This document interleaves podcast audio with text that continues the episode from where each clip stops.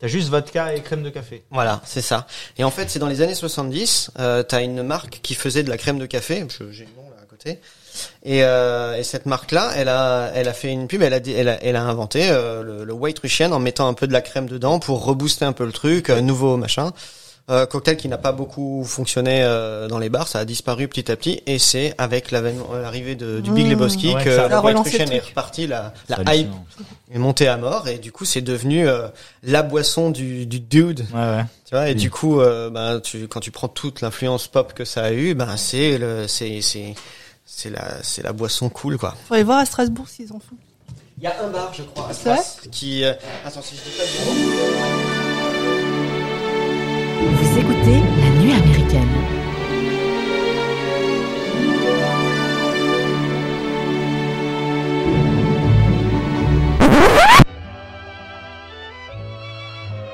see them tumbling down, pledging their love to the ground. À l'ouest de l'ouest vivait un type. Un type dont je vais vous conter l'histoire. Un type qui s'appelait Jeff Lebowski. Enfin ça, c'était le nom que lui avaient donné ses parents. Mais il s'en était jamais vraiment servi. Ce Lebowski se faisait appeler le Duc. Duc. Jamais personne de par chez nous se ferait appeler comme ça. Mais je comprenais pas grand-chose au duc de toute façon. Ni à l'endroit où il vivait, faut bien le dire. C'est bien ce Et dans le fond, c'est pour ça que je trouvais cet endroit si intéressant. Parfait. Bonjour les amis et bienvenue dans cet épisode de la nuit américaine. Ce soir, on a mis nos plus belles robes de chambre. On s'est servi chacun un excellent White Russian. C'est pour vous dire que l'on s'est mis dans les meilleures conditions pour vous parler du film des frères Cohen, Big Lebowski, sorti en avril 98 avec dans les rôles principaux Jeff Bridges, dans le rôle de Dude, John Goodman, Julianne Moore, Steve Buscemi et David Huddleston. Alors, euh, ce soir, vous pouvez fumer des pétards, vous pouvez aller au bowling en écoutant cet épisode parce que ce soir, c'est le Lebowski, Lebowski style. Ah, c'est. Et pour vous parler de ce film, je suis accompagné d'Éléonore. Bonjour Éléonore. Salut De Julien qui nous prépare ce White Russian en direct. trop gros, j'arrive pas à le tourner dans J'avoue, c'est ouf.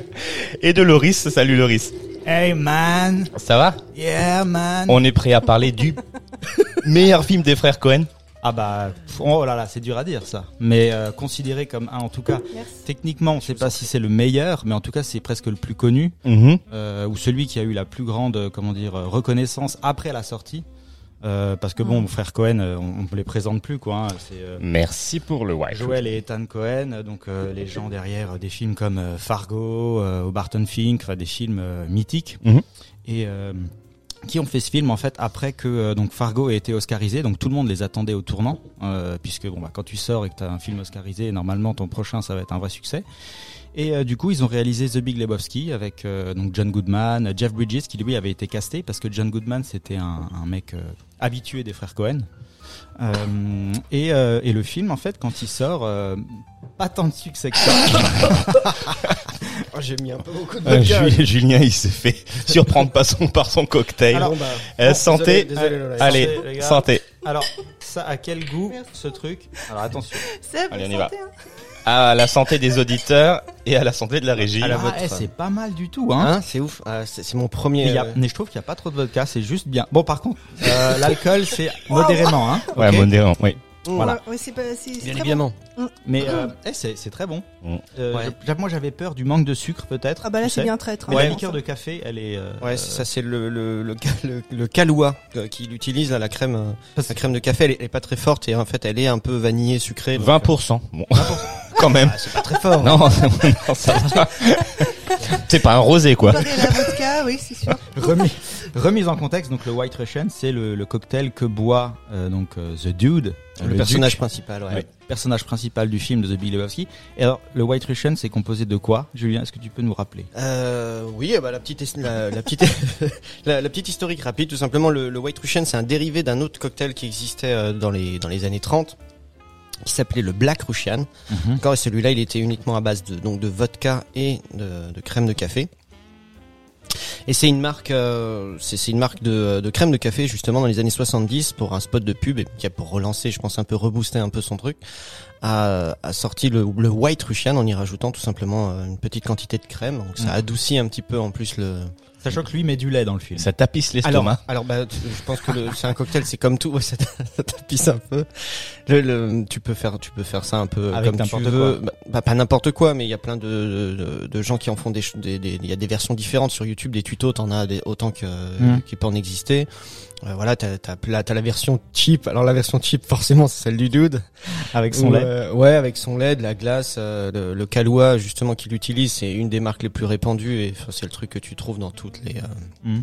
les grandes surfaces. Il met du lait quand il a du lait, il met de la crème s'il a de la crème. Enfin, on, il prend un peu ce qui lui passe sous la main quand il y a un bar pas trop loin.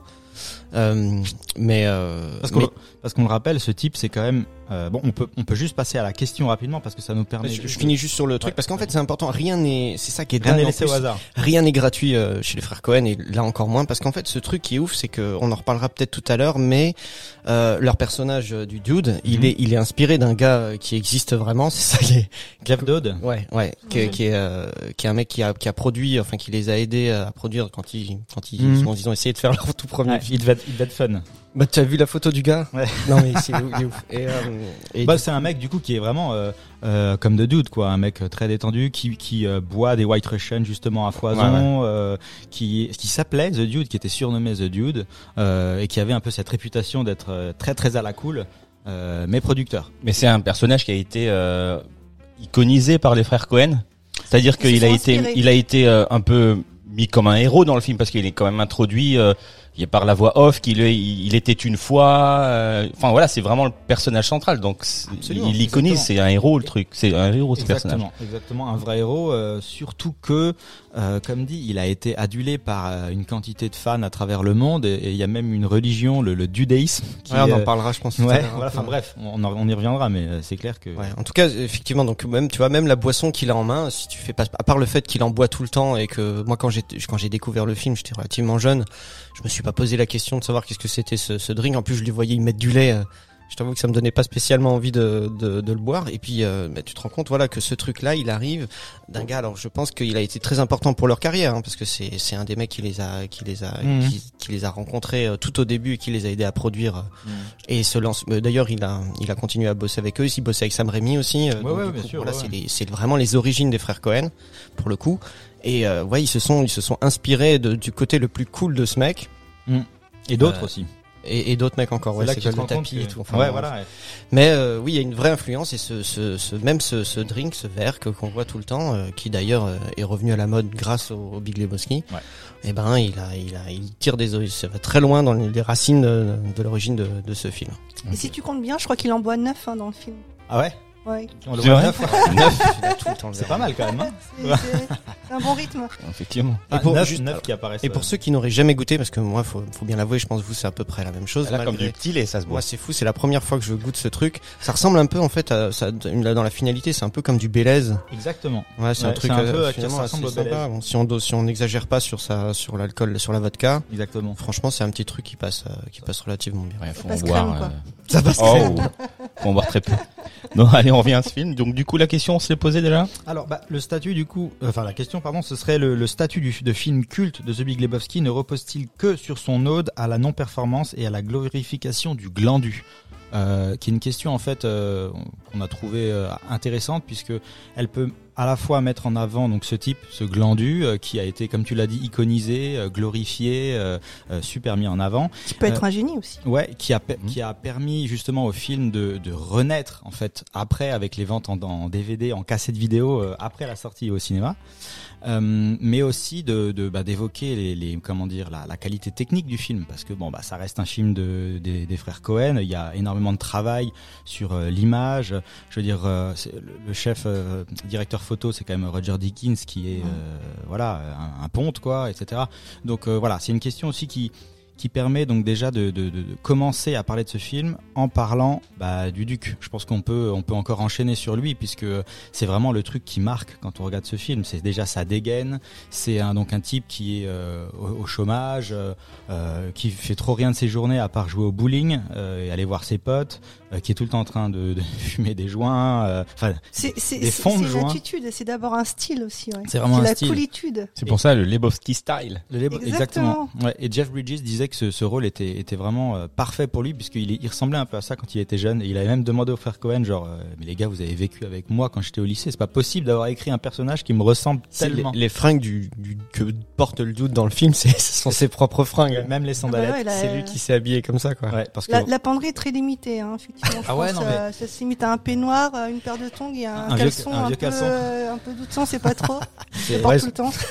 surtout les sandalettes qui sont, euh, c'est vraiment un, un Alors il change. J'ai quoi J'ai remarqué un truc, c'est ouf parce que les premières sandalettes, je voulais voir moi s'il avait des chaussettes ou pas. Tu sais un peu Ah comme ouais. chez nous là, chez Ah non, à l'allemande. pas- Non, il fait pas, il va pas jusque là. Mais au début, il, Il a des, il, a, il des claquettes en. Il y a les. Anglais aussi qui font ça.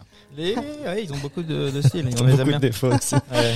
Et, euh, et un peu plus tard dans le film, alors je sais pas, je sais plus s'il y a une transition particulière qui lui fait changer euh, de claquettes, mais il se retrouve carrément, et c'est même plus des claquettes euh, un peu habillées ou quoi, c'est tu sais, c'est les Trucs de plage c'est les trucs de plage, putain les trucs en plastique qu'on te forçait à mettre quand t'étais gamin.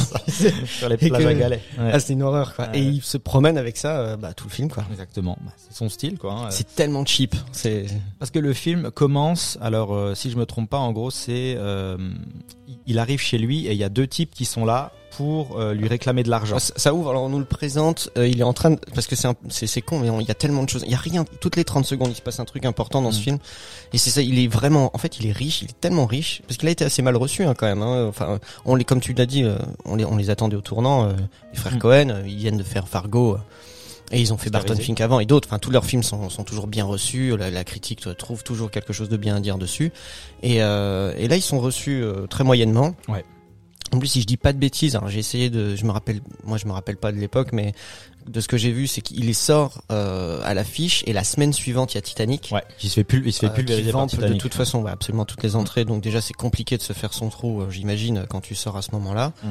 et euh, ouais donc c'est assez mal reçu c'est pas très bien compris euh, comme film Justement parce que les critiques euh, critiquent justement beaucoup le, le scénario et le rythme et la comment comment le personnage en déroulé. fait ouais, ouais. Alors qu'en fait, euh, bah, c'est quand même une histoire de, de personnages et d'interaction entre eux. Justement, on Mm. l'a dit en off, Oui, c'est oui. le, le côté multicouche euh, des personnages, un peu. euh, alors peut-être je me trompe, mais c'est comme comme pourrait le faire des fois Tarantino, c'est-à-dire on va avoir tout un, un panel de personnages issus de différentes strates sociales qui vont interagir entre eux, et c'est ça qui est c'est ça qui est drôle en fait, Mhm. c'est de voir ce glandu aller chez les milliardaires, discuter avec eux et voir toute cette fracture qu'il y a et comment lui réagit aux choses euh, euh, de la bourgeoisie par exemple, Mhm. tout le temps à- à- avec ses, ses hey man, euh, avec ses dudes, avec ses tu vois, et vraiment très roots quoi. Ah ouais, dans leur euh, dans la construction même de, de, de ce film, il y a un truc qui est, qui est génial, c'est euh, c'est euh, c'est leur clin d'œil euh, bah déjà au cinéma euh, au polar noir. Enfin, D'ailleurs, Ouais. c'est un, c'est un pastiche euh, d'un d'un bouquin qui a été écrit en 39 euh, Oui. et qui a été réadapté, qui a été adapté, que j'ai pas vu, qui a été adapté au cinéma. euh, ouais. Alors déjà, ce film, ce film-là, parce que j'ai essayé donc de, de me renseigner, qui s'appelle The Big Sleep. Mhm. Donc ça, c'est le titre du film euh, et en français, le, enfin, c'est parce que le, grand sommeil. Ouais, le grand sommeil, voilà, c'est ça. Et euh, ce qui ce qui ce Je vous rappelle, il est vite. on, on traite pas du film les- le bruit des glaçons. Pas encore. non, pas encore. Et euh, Non, ça suffit là. enfin, euh, c'est un film donc avec euh, Bogart et, et Bacall. Donc à l'époque, c'est euh, c'est c'est un truc. Euh, quoi. qui- ouais, ouais, ça parle. Et euh, le, le scénario de ce film est euh, extrêmement alambiqué. Il est très, il est très compliqué. Mhm. Et euh, à, à tel point même que sur le plateau, ils se sont pris la tête euh, pour savoir si un gars était mort euh, de telle ou telle manière. Est-ce qu'il se suicide? Est-ce qu'il est assassiné? Mhm. Ils sont pas sûrs. Du coup, euh, Howard, qui est le réalisateur sur ce film, bah, il se retourne vers euh, vers le, le scénariste qui a adapté euh, donc le machin. Lui-même, c'est pas, pas. trop. Du coup, qu'est-ce qu'on fait? Bah, On va voir Chandler, le mec qui a écrit le bouquin. Chandler. Et au final, bah, même lui, il est pas trop sûr. Donc, euh, tu vois, pour te dire un peu la complexité du truc, j'ai essayé de lire euh, l'histoire de ce film. C'est pareil, ça va, ça va très très vite. Ça part et, et donc c'est un vrai pastiche dans le sens où le début de cette histoire, c'est euh, c'est un militaire au gradé, je crois, qui a qui a des soucis avec sa fille, Mhm. qui a des mœurs très légères, un petit peu ce qu'on peut voir aussi à un moment donné dans le Big Lebowski. Et il fait appel à un détective Bogart On pour voit aussi dans Big justement Lebowski. euh, exactement pour un moment donné euh, bah, justement c'est ça qui est c'est le côté impair un peu machin tu vois euh, de- Mhm. du, du film noir, machin. Et le dude, lui, il a pas un impair, mais il a son, Son, sa robe de il chambre. a sa robe de chambre tout le temps, et on va lui demander malgré lui d'enquêter. Alors, que- tu Ouais. vois, c'est ça. Et euh, le, le, dans la suite, effectivement, les choses vont se compliquer. euh, le, le, le, le maître chanteur meurt. Mhm. Et euh, donc euh, les cadavres commencent à s'accumuler. Enfin, c'est un bordel sans nom. Et puis on, on s'enfonce dans une intrigue comme ça qui est complètement dingue. Et euh, C'est quand même plus recherché, je pense, que Big Lebowski. ah oui, bien sûr. Ouais, j'imagine, j'imagine aussi ouais. que c'est. euh, Mm. Et il y a aussi une histoire d'amour. euh, Il y a aussi un- une histoire d'amour entre entre Bacall et euh, Humphrey Bogart. et Humphrey Bogart. euh, C'est Mm. même c'est même relativement euh, même dans les textes, c'est très c'est très osé euh, pour c'est très osé pour l'époque Mm. euh, ce qu'ils se disent l'un l'autre. C'est des choses qui se faisaient pas à ce moment-là. Et euh, et euh, le- dans le Big Lebowski, on effleure un petit peu tout ça, donc on reprend Mhm. euh, certaines idées. Mais il y, a, y plein de choses dans ce film qui sont des clins d'œil Il y a plein de petits clins d'œil euh, qui sont saupoudrés tout et au on, long du et film. on se moque, on tourne ça un peu en dérision, Mm. mais de manière vraiment sympa. Et, euh, et il nous trompe un peu en même temps qu'il utilise ses procédés. Mhm. Et c'est ça qui est magnifique aussi dans, dans le Big, dans le Big a- Lebowski. moi, il y a un truc qui m'a qui m'a intrigué dans le film, je sais pas vous, c'est euh, la temporalité. C'est euh, j'ai jamais trop, enfin, je sais pas si on dit quand ça se passe exactement. Je pense que ça doit être euh, fin années 90 quand le film. Comme le film sorti, ouais, Voilà. je pense que. Mais j'ai l'impression que, Non, euh, que les frères Cohen ont, euh, ont, euh, ont utilisé plein de procédés pour nous, euh, comment dire, nous, nous induire en erreur sur quand ça se passe. Mais- Euh, aussi bien l'utilisation du bowling, qui est un truc des années 13, 50, 60, que de la lumière utilisée, que des freins qu'ils utilisent. En fait, ça ressemble un peu aux années 70 aussi. Ce qui est Mais parce qu'ils sont, pardon, je suis désolé, Ouais, ils sont restés bloqués tous les deux dans un, dans, Dans un- dans, dans une nostalgie, dans une bulle de nostalgie en fait. Lui par euh, ses souvenirs de la guerre du Vietnam, euh, bah l'autre passé par ses un peu pensées psychédéliques où il a le tapis volant. Un jeune encore, c'est ouais, encore un encore un, gamin, jeune quoi. Voilà, c'est ça. Il Mhm. un peu sous drogue, tu vois. Mhm. Enfin voilà, ils sont tous bloqués dans une nostalgie qui effectivement ne nous permet pas de bah, de vraiment situer l'époque où se, où se, dans laquelle se tourne le film. Alors il y a peut-être, alors bon, je sais pas, mais moi je, je- on a remarqué, moi j'ai remarqué un truc, enfin j'ai remarqué. En étudiant un peu ce truc-là, euh, il y a un truc qui avait été mis en avant, c'est dès le début d'ailleurs, hein, pour montrer déjà en plus à quel point il est cheap. C'est que quand il est en train de chercher sa bouteille de lait, donc c'est ça qu'il choisit, il, va chercher son lait pour son cocktail à la caisse, il paye en chèque, Un 0,69. il fait hein. un chèque de De 69 cents, 69 qu'il cents. antidate. Et il y a Reagan qui parle. Ah, non, à la télé c'est Bush Senior. Ah, c'est Bush Senior. Et Bush ouais, Senior ouais, et euh, ben, moi je. Donc c'est Bush- 95 quoi en gros. Oui, euh, parce qu'il y a 80, Saddam, il y a la chute de Saddam, euh, il y a, la, il y a les, c'est voilà, c'est exactement ça. C'est au moment où euh, c'est vrai. juste après l'invasion euh, du, du Koweït, Koweït. par l'Irak. Mhm. C'est quelques jours après que ce discours a eu lieu. Donc ce qui est, ce qui est en plus d'eau, c'est qu'il antidate. C'est son- un an, non Son C'est chèque pas un d'un an an quasiment. mais Donc genre les 69 centimes, faudra qu'il les encaisse que Dans dans, un an, parce qu'il est pas sûr de pouvoir les payer ou alors parce qu'ils sont complètement. Il est C'est- génial. Voilà, rien là en 30 secondes, t'as compris euh, qui c'est le doute quoi. Ah, c'est c'est quand même euh, ouais, ouais c'est assez fort. Mais euh, du coup, comme je disais, le film il commence sur euh, lui qui arrive et ces deux types cherchent de l'argent, euh, veulent récupérer de l'argent que doit un certain Lebowski parce que lui, The Dude s'appelle Jeffrey Lebowski et il y a un autre euh, Lebowski, le vrai, le Big Lebowski qui lui est un, Milliardaire. entre guillemets milliardaire. Voilà. Mm. Et du coup, il se fait euh, il se fait un peu tabasser. et C'est à ce moment-là qu'il pisse sur son tapis, le fameux.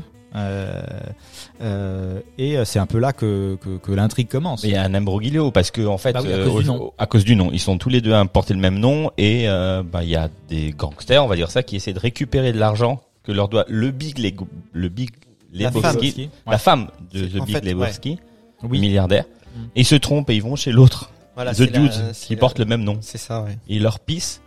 Bah en fait, il y en a un, qui- il y en a tapis. un qui le tient par les cheveux et qui lui enfonce la tête dans les chiottes en l'interrogeant, lui demandant où est l'argent, lui demandant où est l'argent, où est l'argent.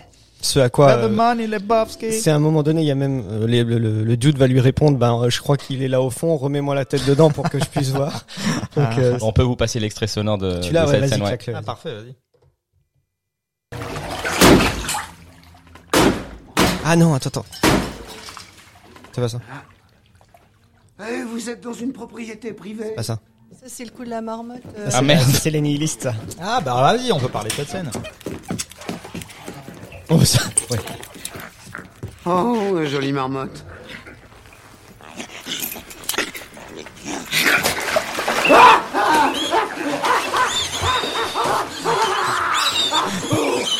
L'argent Où est l'argent Où est l'argent, les Lebowski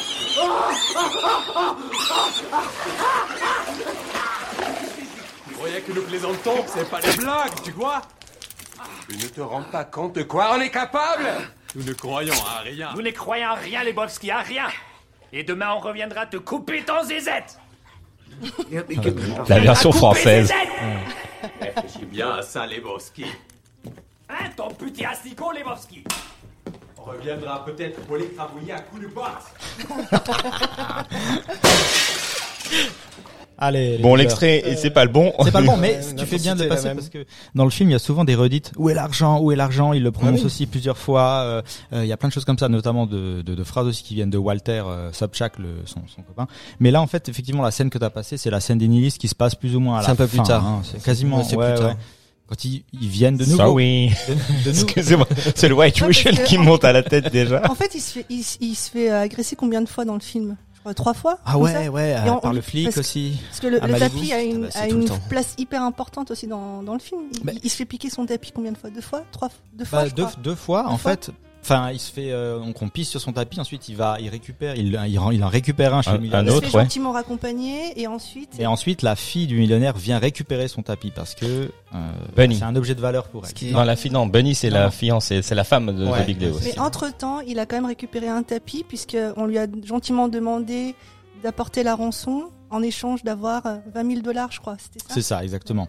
Euh, bah, du coup, ça, ça rejoint l'intrigue? Donc, il se fait pisser sur le tapis et il est ultra, euh, ultra énervé quand même. Du coup, il, il décide d'aller visiter le vrai Big Lebowski pour techniquement récupérer son tapis. C'est juste C'est ça, juste ça, l'intrigue ouais, l'intrigue, ouais. qui Ouais. commence en fait. Ça normalement on a, on a un petit extrait de- d'une scène où justement donc il vient de se faire euh, donc euh, il rentre chez lui, il se fait tabasser, on lui demande de l'argent et pendant qu'on lui demande l'argent, le premier lui met la tête dans les chiottes, le deuxième pisse sur son tapis qui euh, dans son appartement qui ressemble à pas grand chose. Qui harmonise la franchement, pièce. il y a rien qui vaut quelque chose là-dedans. On rappelle que le mec il fait des chèques de 60 centimes. Ah ouais, ouais, Donc clair. il a il a juste ce tapis là-dedans et pour lui il harmonise la pièce. Mais C'est oui, son tapis, le- on s'en fout Le mais chef décorateur a dû s'éclater. hein. Ouais, mais en parlant de ça, quand la, la scène avec son propriétaire, elle est incroyable. Quand Ouais, son propriétaire vient lui réclamer l'argent. c'est un Ah extraterrestre. oui, c'est vrai. C'est, oui, c'est- l'extra- le proprio déjà, il est ultra bizarre et il lui demande est-ce que tu vas venir euh, me Il est- voir je, Il est hyper soumis en plus. Ouais, ouais. spectacle, spectacle. Et, et tu sens qu'il y a une sorte de relation euh, un peu euh, euh, presque, alors c'est, c'est, c'est presque pas sexuel, mais c'est très très étrange. Tu vois la manière dont le propriétaire lui parle. Il a un Et peu de les bo- l'admiration aussi Ouais, ouais. pour lui. hein. Et le Ouais. le regarde avec un sourire gêné. Il est là. Ouais, je vais venir te voir danser euh, parce qu'il sait très bien qu'il peut pas il payer va. son loyer. Il y va. il y va. Il va. Il peut pas payer son loyer, mais euh, pour la petite histoire, je crois qu'en fait, c'est euh, d'a- d'après les frères Cohen, euh, c'est Oui. un héritier Exact. de, du, du- de l'inventeur du Rubik's Cube. Ouais. À la base, c'est ce qu'ils prévoyaient de de de- d'écrire dans le script, mais ils l'ont abandonné parce que ça complexifiait le truc et puis ils voulaient rester plus euh, plus mystérieux. Mystérieux pour l'histoire. ouais. Mais à la base, il devait être un glandu qui fout rien parce que effectivement, il a de- Il a de la thune en fait. Techniquement, il a de la thune en fait. Ouais, c'est ça. Mais, Ouais, ils ont- mais ça ils casse ont- le mythe du coup. Mais ça cassait le Ouais. mythe. Et euh, alors juste pour le, le clin d'œil toujours et encore au cinéma, c'est ça qui est encore ouf parce que c'est c'est quelque chose qui est, qui est qui est important chez les frères Cohen. Ce, ce procédé, en fait, si tu veux, c'est ça qui est génial, c'est que ce tapis, c'est le MacGuffin, ils appellent ça. Je sais pas si vous Oui. en avez entendu Mhm. parler de ce Mathieu, procédé. parlé. Ouais, donc euh, un truc euh, remis un peu au goût du jour. Alors, ça avait été inventé par euh, quelqu'un d'autre, mais remis au goût du jour, on va dire, ou en tout cas hypé par euh, Hitchcock à l'époque. Il a utilisé. euh, Pulp Fiction, alors, ouais, lui le premier, Pulp Fiction aussi. Donc le MacGuffin, c'est euh, c'est un objet ou alors un élément scénaristique, on va dire, qui va être utilisé, qui n'a strictement aucune valeur, vraiment pas, mais qui va servir à faire avancer l'intrigue. Parce que si tu, si on fait gaffe dans ce film, ok, on lui pique son tapis, tout part de là, et euh, finalement on s'en fout. Euh, de, de, de l'enjeu du tapis, il y a aucun enjeu dessus. Il y a fait rien. boule de neige. Sauf pour le dude quand même, c'est vachement important. Oui, mais lui, non, mais il y a que pour lui que ça a de l'importance. Pour nous, ça n'a aucune importance. Et même, en fait, il se fait, euh, il se fait convaincre finalement de ça, parce que bien sûr. Euh, c'est c'est Walter justement. On va, on va en parler, je Walter pense, des, des trois compères et notamment de, de Walter, Ouais. les trois potes euh, de l'équipe de bowling, les trois copains. Et ce mec-là, donc, qui est un ancien du Vietnam, on en parlera peut-être un petit peu tout à l'heure, qui est, il, il- entre dans la tête de, du dude. euh, avec ses Il est, un peu, principes. quoi. il est un peu influençable. Mais grave, grave, bien sûr. C'est c'est ça qui est dingue, c'est qu'à un moment donné, on, s'en- on s'en rend bien compte que euh, euh, le- la, la paranoïa de, de Walter, qui est, Mm. qui est complètement taré, et qui, est- qui, a, qui a clairement un, un syndrome. Euh, Ah bah déjà, oui, il est Euh, très de- torturé. euh, ouais, ouais, de retour de, de- du Vietnam. Là, il Tu est- veux en parler, euh, Bah, euh, moi, j'ai- c'est mon personnage préféré en fait. Je Ah. trouve qu'il vole presque la vedette euh, au dude. euh, il- Hmm. Avec ses, ses lunettes jaunes, elle a un peu à la Las Vegas euh, parano. Euh, donc c'est effectivement un, un vétéran, hein, un ancien de la guerre du Vietnam, mais complètement en barge. Et on a l'impression qu'il est resté euh, bloqué sur certains principes euh, qui sont hyper importants pour lui. Dans la scène du resto, quand il parle de l'orteil, par exemple, euh, il dit bah. Il y a pas de problème, je te trouve un orteil quand tu veux, quoi. Enfin, je vois pas. Et puis euh, merde, le premier abonnement, puis euh, premier amendement, et je parle, euh, enfin, je, parle. je suis libre de parler. Ouais, de parler fort dans le resto. Ouais, en fait, il voit tout par le prisme barge. de, de Du premier de- amendement. Vietnam, bah, du, du, Il est ouais, resté du- bloqué, ouais. Ouais. C'est un truc Et puis déjà physiquement, je veux dire, c'est un mec de euh, 130, 120, Goodman, 150 quoi. kilos. Et puis il a une, il a la fameuse barbe, je sais plus comment ça s'appelle. Le collier. Le co- une sorte de collier. Et puis avec la coupe de cheveux, ça a aussi Oui. été un grand débat. Euh, justement, euh, avoir une coupe de cheveux qui va avec la barbe pour donner un aspect très, euh, très carré, très, euh, très droit, très dur comme ça. À la militaire, quoi. À la militaire, Ouais. ouais, non, mais ça a été un vrai débat. Et, et lui, ils font mis plein de bonnes idées, effectivement, et euh, il très, très, enfin, il, il influence souvent le, le dude. Donc, il est pas forcément très diplomate, on l'a, on l'a bien vu, voire même ultra sanguin. Il fait souvent des crises de colère non contrôlées, et euh, il a un certain penchant pour les, les armes à feu. Et, euh, et moi, la, la, la scène, mais la plus mémorable où j'ai le plus ri, c'est la scène du des cendres. Ah bah c'est la, la scène finale. Ah ouais, c'est, Ouais, là, mais plein. j'étais mort de rire, quoi. Bon, on y reviendra effectivement. Euh, mais il y a juste, pardon, excuse-moi Lolo, pour euh, pour illustrer peut-être un petit peu à quel point le, le- Walter il a justement un ascendant sur euh, sur Jeff. Donc l'affaire vient d'avoir, enfin le, le, le truc vient d'avoir lieu. Donc on lui a piqué son tapis, on lui a non, on lui a pissé sur le tapis. euh, donc on lui a ruiné son tapis. Et, euh, et du coup, il se retrouve. euh, bah, la vie continue pour lui. Hein, c'est le dude. euh, il a un truc. Le deuxième truc le plus important après, euh, je pense, euh, pour lui après respirer, c'est faire du jouer au bowling avec ses potes. Ouais. Et ils se retrouvent donc euh, tous les trois. C'est là qu'on voit justement apparaître Walter pour la première fois et Mm. Denis, donc les trois potes. Steve Trois potes, ouais. Voilà. Et euh, ils sont au bowling et ils sont en train de, de débattre de ce qui s'est passé euh, Mhm. chez le dude. Walter, où est-ce que tu veux en venir exactement Il a fait ça sans raison. Voilà où je veux en venir, Duc. Je vois absolument pas pourquoi ce mec C'est est vrai allé- ça, où tu veux en venir Hein Mais où est-ce que tu veux en venir, bon sang On sait très bien qui a commis la faute, non Alors de quoi t'es en train de nous parler, là Hein Bon, je suis pas en train de... Je parle de... Nous sommes en train de parler d'une agression que tu as subie, Duc. C'est vrai de quoi tu parles De mon tapis. Ferme-la, Denis. Toi, tu es à côté de la Walter, plaque. Walter, il y a un Chinois qui a pissé sur mon tapis. Voilà, le gars s'est soulagé sur mon tapis. Tu veux que je lui présente l'addition, peut-être Pourquoi tu me parles du chinois, bordel? C'est pas du chinois qu'il s'agit, nom de Dieu Ce que je me tue à te dire, c'est qu'il faut tracer un trait dans le sable, Duc. Et au-delà de ce trait, on ne tolère pas que... Ah oui, je voulais dire aussi que chinois, c'est plus le terme en vigueur aujourd'hui, Duc. On dit américain d'origine asiatique. Ah mais putain, Walter, il s'agit pas d'un gars qui est venu poser des rails dans nos prairies. Il s'agit d'un gars Mais qui... qui te parle de ça, Le bordel? mec a pissé sur mon tapis, Walter Il a pissé. Voilà, il a pissé sur son tapis. Mais voilà, ça c'est la- les trois potes qui sont ensemble au bowling et c'est c'est c'est leur vie en fait, c'est ça, c'est d'être ensemble et puis de passer euh, leur temps au bowling et c'est effectivement cet extrait Leur montre QG, ouais. montre la- l'ascendant que peut avoir euh, Walter sur euh, bah, sur euh, Dude en fait, sur euh, ce qu'il pense et sur l'autre comment il Attends, s'appelle il y a- son Il y a des principes, hein. voilà, sur Denis. Ah, Denis, c'est un souffre-douleur. Ouais, voilà, Ah c'est oui. ça. Et c'est marrant C'est parce que c'est c'est Buscemi donc euh, Ouais, ouais. justement qui est un mec très récurrent dans l'univers des frères Cohen, qui est un excellent acteur que franchement Ah, j'adore. hein. Il a une tête de cinoche hein, lui. hein. Enfin, Ouais, bah a- Ouais, ouais. mais lui, oui, c'est c'est- en plus, enfin, je veux dire, quand t'as vu après les trucs qu'il a fait, euh, c'est c'est un mec, c'est incroyable. Et c'est ça aussi la force des frères Cohen et des réalisateurs comme ça, c'est de pouvoir prendre des acteurs de cette trempe pour aussi peu de lignes de dialogue. C'est, c'est, Euh, c'est- ouais. Bah tu sais qu'au début il leur alors quand il leur file euh, C'est comme Torturo, hein. Ouais mais c'est en fait il leur file les il leur file les, les scénars Mhm. avant de tourner pour leur demander Ouais, s'ils évidemment, veulent ouais. venir donc forcément euh, bah t'as euh, Jeff Bridges qui se dit putain mais le rôle il est écrit mais C'est pour, pour moi, moi, quoi. Ouais. c'est c'est moi il y a euh, il y a 20 ans quoi. Mhm. Euh, Goodman aussi il trouve le truc euh, génial. Et euh, donc euh, Buscemi qui vient quand même de- d'enchaîner de faire Fargo avec lui où il parle tout le temps. Il est vraiment un des mecs euh, les plus en avant dans ce film.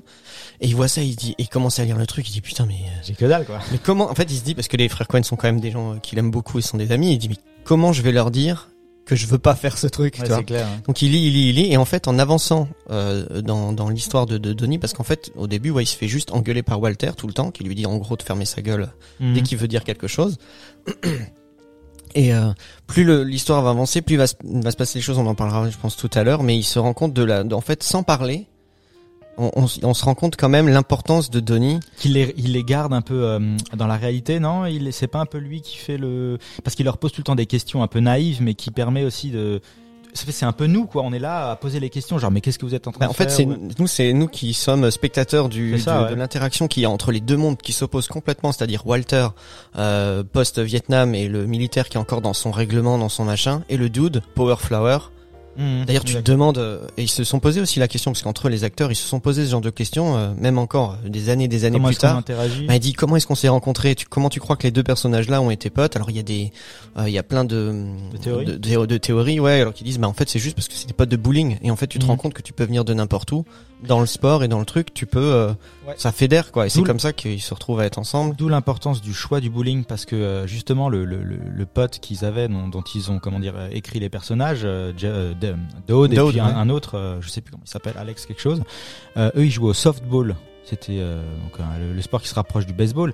Et en fait ils ont ils pouvaient pas reprendre le softball parce que c'est pas ça a pas du tout le même rythme comme sport. C'était pas un sport où comme le bowling tu peux te poser discuter et Avoir des ouais. conversations complètement hallucinantes en attendant et en regardant l'autre mec jouer. Euh, et du coup, comme eux, effectivement, avec leur œil de, de, de, de, créateurs et de, de cinématographes, euh, ils ont tout de suite vu qu'avec le bowling, ils pouvaient justement bah, créer toutes ces scènes, ces scènes un petit peu absurdes, et en plus euh, donner au film justement cette temporalité un peu, euh, bah, je vais dire, hors du temps. Euh, un sport qui est pratiqué voilà, dans les 50-60, où tu peux un peu tamiser les lumières, avoir une certaine ambiance, etc. Donc c'est vraiment un truc qu'ils ont choisi, c'est pas du tout au hasard, ça permettait de bah, bah, sublimer le film et puis d'apporter vraiment euh, le, le- le petit truc en plus, la petite touche euh, au film, parce que finalement quand on regarde le bowling, on s'en souvient bien quoi. Notamment la scène avec. Et ce qui Jesus. sublime le film, c'est Jesus, Ah. effectivement, quand même. Il faut en parler de ce mec. Hein. C'est euh, donc joué par euh, John Turturro. Turturro, qu'on a retrouvé aussi dans un des formats longs, Do the Right Thing Ouais, de. Spike Lee. Donc, euh, qui est le principal adversaire des trois compères euh, au bowling. Et enfin, il a, il arbore une tenue euh, ultra moulante euh, violette euh, qui lui sied, enfin, comme un gant. Faut expliquer pourquoi il porte les choses moulantes, non? Tu sais pourquoi? Bah pourquoi? Bah, C'est sa tenue de bowling, quoi, non? Bah non, mais Normal. Après, il, ouais, il a toute une Il y a une attitude qui est histoire particulière. derrière. Le mec, il, en fait, il sexualise tout ce qu'il fait. Ah mais grave. Quand il sèche la boule, Oui. c'est même Ouais, les gars sur que le c'est un tournage, ils se prédateur bah, comment sexuel. il arrive à il- rendre il- ça il drôle lèche- si sexuel il, quoi. il lèche la boule aussi. Il lèche la boule. Excusez-moi, Ça c'est de l'impro. Ouais, c'est de l'impro. Et il a une, euh, une attitude, effectivement, une manière de bouger un peu. Presque. Enfin, je sais pas, un ouais, peu c'est à, très- à la Freddie Mercury. un peu efféminé, ouais. c'est un peu, euh, bah, c'est très sexuel, quoi. hein, euh, tout- tous ces mouvements, euh, notamment avec bah, justement cette rétro- rétrospective où John Goodman, euh, Walter, explique à, au dude bah, qui est qui est Jesus et il lui dit, bah, en fait, ce type c'est un ancien prédateur sexuel qui a dû d'ailleurs faire amende honorable, je crois, dans son quartier. Il a dû Ça. aller toquer aux portes pour expliquer aux gens que c'était un ancien prédateur sexuel. Et d'ailleurs, pour ces scènes-là, les réalisateurs lui ont fait justement, comme tu disais, exprès porter un pantalon très moulant et lui ont mis exprès un gros, un Gros gros sexe. truc, Un gros gros sac en plus quoi. pour un euh, gros sac en ouais, plus pour, pour rendre le personnage encore plus magnifique, dégueulasse. Il est magnifique. Mais d'ailleurs, ils ont fait un que j'ai pas Ouais, vu. Ouais ouais. Ils ont fait un spin-off Ouais. qui est sorti il y a un an ou deux ans, je crois. Quatre- ouais, en 2019. Mais qui a ouais. pas trop marché, je crois. C'était pas terrible. Non, bah, c'était plus une- un délire, euh, délire de création de, de Turturro. Et je crois que c'est, euh, c'est en fait une, un remake des Valseuses. C'est ça. Euh, et puis où ils se basent en fait, sur- ils font un film sur Jésus, sur Jesus, euh, le joueur de bowling. Et euh, bon, ça, ça peut être intéressant à voir, j'imagine, mais euh, pourquoi pas quoi. Après, je Je sais pas que quelle a été la critique. hein. justement, sont un peu déchargés du truc en disant que c'est pas. un- C'est pas eux, oui, oui, oui. pas- Mais je pense que c'était. leur truc, quoi. Oui, ils ont donné leur euh, leur feu vert quand même hein, au truc, euh, mais euh, effectivement ils ont. euh, ils savaient, alors, je crois que c'est- il y a quelques années avant, il y avait eu un teasing euh, complètement ouf euh, de sur le sur le tweet de euh, de Jeff Bridges où il avait mis. C'est une toute petite vidéo et celle-là, franchement, elle, avait foutu le feu. Mhm. C'est on, voit le dude qui rentre dans ce qui peut être un bar ou euh, ou un resto, mais on s'est vraiment centré sur lui. Ah, ça me dit quelque Et il a les cheveux tout gris. Ah bah en fait c'est Jeff Oui, Bridges ouais, mais ouais. Qui, qui ressemble Ouais, tellement encore au dude. C'est, il est habillé comme le dude avec sa robe de chambre. Et là il baisse ses lunettes comme il fait souvent. Il regarde au-dessus de ses lunettes. Il regarde vers la caméra. Il fait et il se casse. Tout le monde Et- pensait euh, aux deux en fait. Bien sûr, grave. Et ce qu'il y a, c'est que la deuxième la deuxième séquence de cette euh, de cette pub, Mhm. c'est euh, c'est le tumbleweed. Tu sais qu'il y a au début du film là, on voit le, la, la la, boule, fougère euh. un peu, la boule là qui va avance au gré du vent un peu. bah, D'ailleurs comme lui quoi. C'est un peu l'image de Mhm. le, de, du La des botte de fait. Ouais, c'est un truc euh, qu'on Mhm. voit dans tous les westerns. Là, c'est Ouais. les, les, les, les herbes mortes là qui roulent. Bref. Et, euh, et tu vois ce truc là qui, qui, qui roule le long du trottoir. Et il y a une date qui s'inscrivait juste derrière, qui était, je crois, le 3 février euh, de la même année. Mais et euh, ça coïncidait, je crois, avec l'ouverture du Super Bowl. Alors du coup, ils Ah, savaient pas trop une- machin. Et au final, apparemment, ça a, ça a rien donné parce qu'on en a plus trop entendu parler. Et, euh, et donc effectivement le spin-off qui a été fait euh, sur Jésus, qui euh, il a il a changé de titre une fois ou deux. Jesus je Ça c'est le titre définitif. Ouais, il est Mm. sorti sous ce titre-là. Et comme tu l'as dit, ouais, en fait, il- Ouais, Jesus Rolls. Ça pourrait être vrai. Et euh, ouais, donc ils ont, ils ont, c'est c'est exactement ça. C'est un remake des valseuses avec euh, Turturro, euh, son pote. Mhm. Et euh, d'ailleurs, c'est Audrey Tautou qui joue euh, le, Ah ouais. le rôle. Ouais. c'est Ah, c'est assez ouf. Et euh, et, euh, et ils ont incorporé donc le, le, le- leur personnage dans cette histoire-là et ils refont cette histoire-là. Et effectivement, bon, c'est Ok. Moi j'ai une petite question. Oui. Est-ce que vous pensez que les que les oppositions idéologiques de Dude et de Walter euh, les rapprochent ou comment comment ça se fait que ces deux personnages qui sont clairement à l'opposé au Mhm. niveau idéologie, hein, l'autre qui est bloqué dans, dans la guerre du Vietnam, l'autre qui est euh, an- anti-capitaliste, euh, anti-matériel, euh, comment ça peut les rapprocher?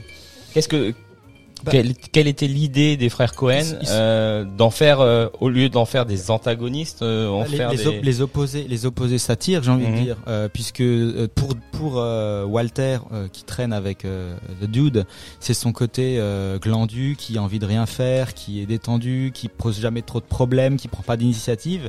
Le- Mhm. c'est pour ça qu'on l'aime en fait. Entre Ouais, guillemets, bien hein. C'est pour ça qu'ils ont, On- a fait une religion autour de ça. de- de- Et de l'autre côté, on a bah, justement Walter qui est ultra droit, qui prend des initiatives. C'est lui qui va faire les choses, même s'il est un peu cinglé.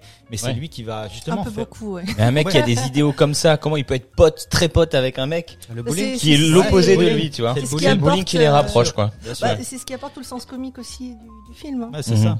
Et c'est grâce à ça que bah, c'est Walter qu'il faut aussi avancer l'intrigue, l'intrigue, puisque donc quand il, ça. il se fait voler son tapis, donc il va aller le réclamer. euh, mais Brandt, donc Brandt qui est le, le qui est joué par Philippe Seymour Hoffman aussi d'ailleurs, je veux dire un des meilleurs acteurs de notre temps, euh, qui joue un, un majordome qui a pas tant de lignes que ça. Et bonjour les frères Cohen, c'est pareil. Mais donc Brandt rappelle donc qui est le, le majordome de, du Big Lebowski rappelle le dude pour lui dire en gros euh, on a un petit service à te demander. Euh, il me semble que c'est ça, hein, là, Ouais, c'est ça. Bah, Mm. Ouais, donc c'est, euh, pour juste pour bien expliquer, comme tu dis, euh, donc euh, ils sont au bowling et là Walter qui a un fort ascendant euh, sur euh, sur le sur les Boski et euh, enfin sur le dude. Pour répondre à ta question, Mike, moi aussi ma vision des choses c'est ça, c'est exactement ça, c'est qu'en fait les deux opposés là, mais c'est Walter qui est le qui est le décisionnaire en fait, si tu veux un petit peu, enfin c'est lui qui qui manigance, qui fait des plans. Pour, à chaque fois qu'il se passe un truc, c'est Walter qui imagine des trucs et qui se dit euh, ouais on va faire ça, on va faire ça, on va faire ça. Au bout d'un moment, bah le dude le suit et en fait c'est la c'est le meilleur moyen pour euh, mettre un personnage euh, comme le dude passif et qui normalement euh, laisse regarde la vie couler autour de lui, c'est Walter qui l'embarque en fait dans des dans des embrouilles et Ouais, ce qui c'est est drôle c'est de voir justement le dude Se laisser faire, bah, quoi. se, se laisser faire et devoir se dépatouiller dans des Mhm. situations absolument rocambolesques. Donc ça c'est ça qui est bien donc il lâche pas, il lâche pas. C'est pour ça qu'il a toujours envie de récupérer son tapis et il, continue de le suivre. En fait, il pourrait lâcher, mais il le suit quand même. Non, mais c'est par principe. Par principe, ouais, Ouais. c'est ça. Il, Non, mais, c'est euh, ça qui est drôle.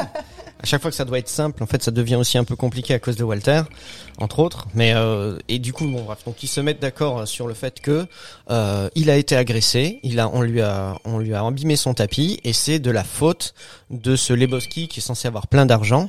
Et Walter Et lui donc, dit, il faut que il tu est- te venges, quoi. Il faut que tu le récupères. non, c'est, et- ouais, c'est, enfin, c'est pas se venger, mais c'est légitime que tu lui demandes dédommagement. Remboursement. ouais. Parce que tu as été agressé à sa place. Et du coup, ben, ben, il se laisse euh, embobiner. Et effectivement, euh, Bah, le- c'est là qu'ils volent le tapis. le dude- hein, il repart. le- en- bah, le dude il va chez ce fameux Big Lebowski parce que c'est lui le Big Lebowski. Donc c'est effectivement un mec euh, anonyme qui il a le même nom, Même nom, sauf qu'il est milliardaire entre guillemets. sauf que lui a et qu'il est marié à une, une jeune euh, actrice porno nymphomane. ça, ça me fait penser, enfin, ce personnage m'a fait penser à, au mec euh, de Playboy, celui qui vient de décéder là, Oui, oui, oui, exact, exact. exact. Euh, dans une chaise Oui. roulante, richissime à souhait, euh, euh, puis euh, avec une femme euh, très très belle. Ça, euh, c'est un d'œil, ouais. ça c'est plutôt plus un clin d'œil, ça. il- Mais si, non, mais ça c'est plutôt euh, Jackie Treehorn du coup. Ouais. D'accord, Oui. ok. T'as raison, il a, il les pourrait ressembler à ça aussi parce qu'il est marié justement à une jeune, une jeunette euh, nymphomane.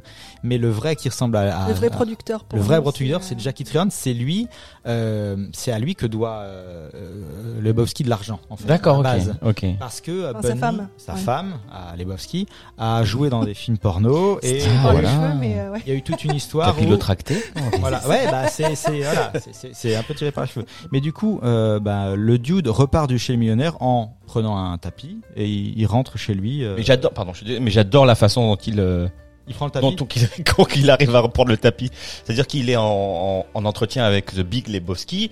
Le mec veut rien lui donner, veut rien, euh, voilà, il transige pas sur, euh, sur C'est cette deux, ce position. sont deux mondes qui s'affrontent. Et là. puis il ferme la porte et euh, donc le majordome s'approche en disant voilà ça s'est bien un passé deuxième et tout. temps, ouais. Ça s'est bien passé. Oui oui il m'a juste dit que je pouvais récupérer le tapis n'importe lequel et il repart avec le tapis sur Je l'épaule. pense qu'il part avec un vrai persan qui Ah doit ouais, valoir ça. plus cher que tout ce qu'il a. Bah c'est clair. Ça j'ai trouvé ça génial franchement. Oui, Ah oui, ce sont, euh, ce sont, ce sont deux courants qui s'opposent là en fait. Hein. C'est alors pour moi c'est aussi de les idées qui sont véhiculées pour moi dans ce film, ce que j'ai vu aussi à travers ce film, c'est ça, c'est vraiment euh, le Big Lebowski, c'est euh, c'est le baroud d'honneur personnifié du Flower Power. euh, c'est le c'est le beatnik, euh, beatnik qui veut, Ouais. qui lui tient bon. The Big Lebowski c'est la réalité et et, et Dude c'est euh, quelqu'un enfin qui fuit la réalité en Bah, fait. c'est le, c'est le moderniste, mais le postmoderniste qui c'est- s'affrontent en fait. C'est euh, Walter, toute sa bande de potes, le bowling, tout ça, rester euh, dans, dans, dans sa bulle de nostalgie, c'est pour fuir une réalité, alors qu'à l'opposé, effectivement, The Big Lebowski, celui qui est le richissime là, Mhm. lui, il est dans la réalité des choses, quoi. Bah c'est ouais c'est ça. Le Big Lebowski c'est le modernisme. C'est. C'est euh, c'est après première guerre, c'est euh, l'industrialisation, la réussite par l'effort, le travail. Mm. Tu vois, c'est comme ça qu'on s'accomplit. C'est la valeur de la vie. C'est ça. Mais c'est ce qu'il lui dit à la fin. Mais bien sûr, lui, vous avez À un la fin de boulot, l'entretien, pas de boulot, C'est voilà, bah, c'est ton boulot qui te définit, t'es personne. T'es Alors personne. que le Big Lebowski, lui, ce qui fait l'essence de sa vie, c'est euh, le contre-pied de tout ça. C'est-à-dire, c'est les bons moments, c'est les potes, c'est le bowling, prendre le coolitude. temps, d'avoir de la coolitude. C'est euh, C'est un peu ce que je fais en ce moment. Voilà. Ah non, euh, mais Un peu la oisiveté, l'oisiveté. Non mais on, on rigole, on rigole, mais c'est d'où le regain de popularité du film Exactement. et du Mais c'est personnage ça. dans notre euh, société à l'heure actuelle, ouais. où on a basculé, euh, voilà, on peut dire grossièrement entre les boomers et nous, euh, les millennials entre Oui. guillemets, où euh, la valeur du travail n'est plus la même Mm. et où euh, justement euh, on a, on prend plus le temps de se poser comme lui le fait et donc il représente en fait tout ce qu'on aimerait faire, c'est-à-dire pouvoir en profiter de la vie Mm. euh, et justement euh, voilà être il a détendu presque quoi. un courage, le courage justement d'aller euh, euh, en- à l'envers de cette société C'est clair. euh, Bon lui il est, consommation. il est quand même extrême, mais mais c'est- euh, c'est pour ça que c'est un dieu. Il- voilà. Et donc, euh, on le disait tout au début, c'est qu'il y a une vraie, une vraie religion entre guillemets. Bon, c'est un peu une religion comique qui est sortie de là, le dudéisme. Il y a genre 2000, deux- 200 000 prêtres, euh, plus maintenant encore, je crois. même plus Ouais, dans ouais, le ouais. monde, où euh, bah, ils font des réunions de temps en temps et ils viennent tous habillés comme euh, le Cercle dude, de euh, parole. Et évidemment, génial. ils boivent comme nous. Comme nous, ils boivent Le des, White euh, Russian. des White Russian. C'est très très bon. Très très bon. Et il y a même des, les Le deuxième. Boski Fest. Oh, il y a plus de glaçons. Exactement. Ouais, ouais, ouais, on c'est y vrai. va Ils sont... quand ouais, ouais, non, d'ailleurs mais- Parce que ça, ça s'est mis partout dans, aux États-Unis. Ah, la feste. Ouais. La fête, la, ouais. la fête du Lebowski où, comme dit, ils viennent tous en robe de chambre, en claquette et ils boivent des cocktails. En Eh ben, on va mettre ça en place Et tu joues toute la nuit dans l'équipe de la nuit américaine. Le Nous 19, allons le y aller. 19 juin, on va aller chez notre Sébastien en robe de chambre et en claquette. Dans le Kentucky et. New York, Los Angeles, euh, Chicago, San Francisco, donc il y a le choix. Ah Ok. bah voilà, Prends je les vois billets, partout. Ah on ouais, on- ok. Hein La production va payer, pas de problème. Bon, pour, pour revenir encore rapidement au film, parce que l'heure tourne, les amis, il faut avancer, n'est-ce pas Oui, oui, oui. Euh, On s'amuse, on rit. Il, il repart avec le tapis, mais en fait, c'est encore le début du film, on est d'accord. hein. oui. Il Ouais, repart avec le loin. tapis. Et, euh, et Brandt, donc le majordome, le rappelle quelques jours après pour lui dire il y a eu un problème, il faut que vous reveniez, Reveniez, chez ouais. nous. Euh, Bunny a été enlevé. Euh, et c'est là qu'il propose en fait euh, donc Bunny qui est la femme du Big Lebowski euh, qui a été enlevée et il on Contre demande- rançon. contre une rançon d'un million de dollars. Et en fait il demande à au dude de pr- euh, procéder à l'échange puisque euh, il serait le plus à même de reconnaître euh, les, les gens qui l'ont agressé en dé- au début du film. Donc c'est pour ça qu'il lui demande à lui entre guillemets. Mm. Euh, donc il est voilà il a cette mission. Et encore une fois, euh, le kidnapping, comme me disait, me soufflait Mathieu à l'oreille, c'est euh, une, une, comment une thématique dans, chez les frères Cohen. Dans Ah plusieurs oui. de leurs films, Ouais. euh, Fargo. Arizona, Fargo, Arizona, Fargo. ouais, voilà, Ouais. c'est ça. Exactement. La part du Fargo, Arizona Junior, Hail. César. ouais. exactement tout à fait Tout à fait. Et, euh, et c'est là qu'il, bah, et forcément, il va parler de ça à son, bah, à Walter, qui lui va avoir un- une mise en place du, du de l'échange qui va être un peu spécial. Bah déjà, il a une théorie tout de suite, Walter. Tu vois, il Ouais, sait, c'est- Walter dit c'est des bullshit. C'est, Ouais. elle a jamais été kidnappée, elle fait ça, elle doit de la thune. Donc c'est elle qui a mis ça au point parce qu'elle, elle veut récupérer l'argent. Donc, il y a pas de danger. Très clairvoyant. Ouais, et euh, oui, bah oui. Ce qui est vrai en plus. Euh, ce qui est ce qui est en fait vrai mais du coup il se rend euh, avec Walter sur le, le- la place de l'échange et euh, c'est là que Walter a une idée c'est au lieu de jeter la valise avec l'argent euh, je jette un, un leurre mon, mon, mon- un sac de, de linge sale euh, en espérant pouvoir attraper un des ravisseurs et lui faire cracher le morceau sur où est, où est caché Bunny. Donc déjà, c'est génial. c'est quand même un plan euh, un peu bancal. euh, Mais ça peut tenir la route, ça peut marcher. Sauf que évidemment, évidemment, ils, ils, bah, ils, euh, ils échouent misérablement puisque les mecs sont sont en motocross. Ils récupèrent le, le sac. Déjà, ils ont du mal à le lancer. Bah déjà, ouais, en arrivant, se se, rend, trompe de il se pont. rend compte tout de suite que euh, il a absolument pas calculé tous les paramètres du truc. Donc il est tout de suite pris au dépourvu. Et Walter, qui est au volant, donne un, un Uzi encore emballé rapidement euh, au dude qui est assis à côté de lui et lui dit, euh, en gros, prends le volant. euh, je m'en occupe quoi et il saute de la voiture en marche ce qui fait que euh, tout part en sucette le il arrive pas bien avec le, le Uzi tombe au sol euh, commence à tirer tout seul crève un pneu la voiture fait une embardée et termine contre un poteau enfin c'est un gag Oui, c'est le ridicule. Et c'est là où on se rend compte que euh, c'est, euh, enfin, le, le, le, le- la réussite de ce film se fait au- aussi dans toutes ces scènes, dans toutes ces scènes-là, de ces scènes de ridicule, ces scènes de euh, où finalement on pourrait juste résumer à ils échouent l'échange. Il n'y a pas de, pas d'enjeu, pas de, voilà, il y a, pas de suite. Mais là où tout est drôle, c'est de voir comment la réaction en chaîne se fait. Oui, Comment ça fait sont- évoluer les personnages Voilà, dans le récit en fait. comment ils sont tous les deux très ridicules et comment euh, voilà évidemment qu'ils vont qu'ils vont pas y réussir parce que déjà quand Walter évoque le plan tu sais déjà d'avance que c'est ça va pas marcher quoi. Ah ouais, et puis dans le rythme, dans le rythme de leur euh, justement de leur scène, c'est ça qui est génial, c'est qu'en plus tu, toi tu as des codes, nous on les a ces codes de- du cinéma et on s'attend, euh, tu vois, sur un échange comme ça justement, on s'attend à ce qu'il y a une scène de combat, à ce que ça, à ce que ça tire, à ce qu'il se passe quelque chose, tu vois, c'est Mhm. comme euh, quand il remarque, euh, Jude il est en voiture, il remarque qu'il y a une voiture qui le suit, tu vois, ça c'est pareil, c'est un, c'est un des grands classiques des films d'espionnage où euh, le mec à un moment donné, bah, il va y avoir une course poursuite, il va essayer de le semer, où il va se passer quelque chose, Euh, et au final, le dude, au moment où il est prêt à passer à l'action, il veut jeter son mégot par la fenêtre, la fenêtre est fermée, le mégot lui retombe entre les jambes, mortel. ça le brûle, ça part en sucette, et finalement, 10 mètres plus loin, il termine de nouveau avec la voiture euh, contre un contre un poteau, quoi. d'ailleurs alors, voiture parlons-en quoi non mais c'est c'est un truc de ouf. Il y en a il y en a tout le temps de ça. Le, la scène où euh, euh, il, il- justement c'est encore un clin d'œil ça aussi un, un film de l'époque euh, où euh, euh, c'était qui qui faisait ça je sais, enfin bref il euh, Jackie Treehorn donc le, le réalisateur porno enfin le producteur euh, porno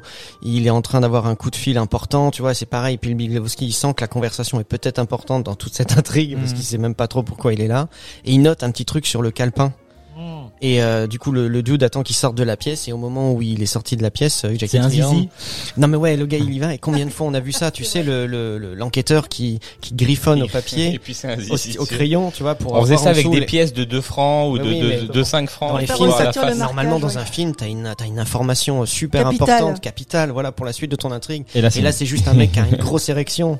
C'est c'est ridicule, tu vois. Capital. Non, c'est- C'est c'est magique, Ouais, c'est franchement.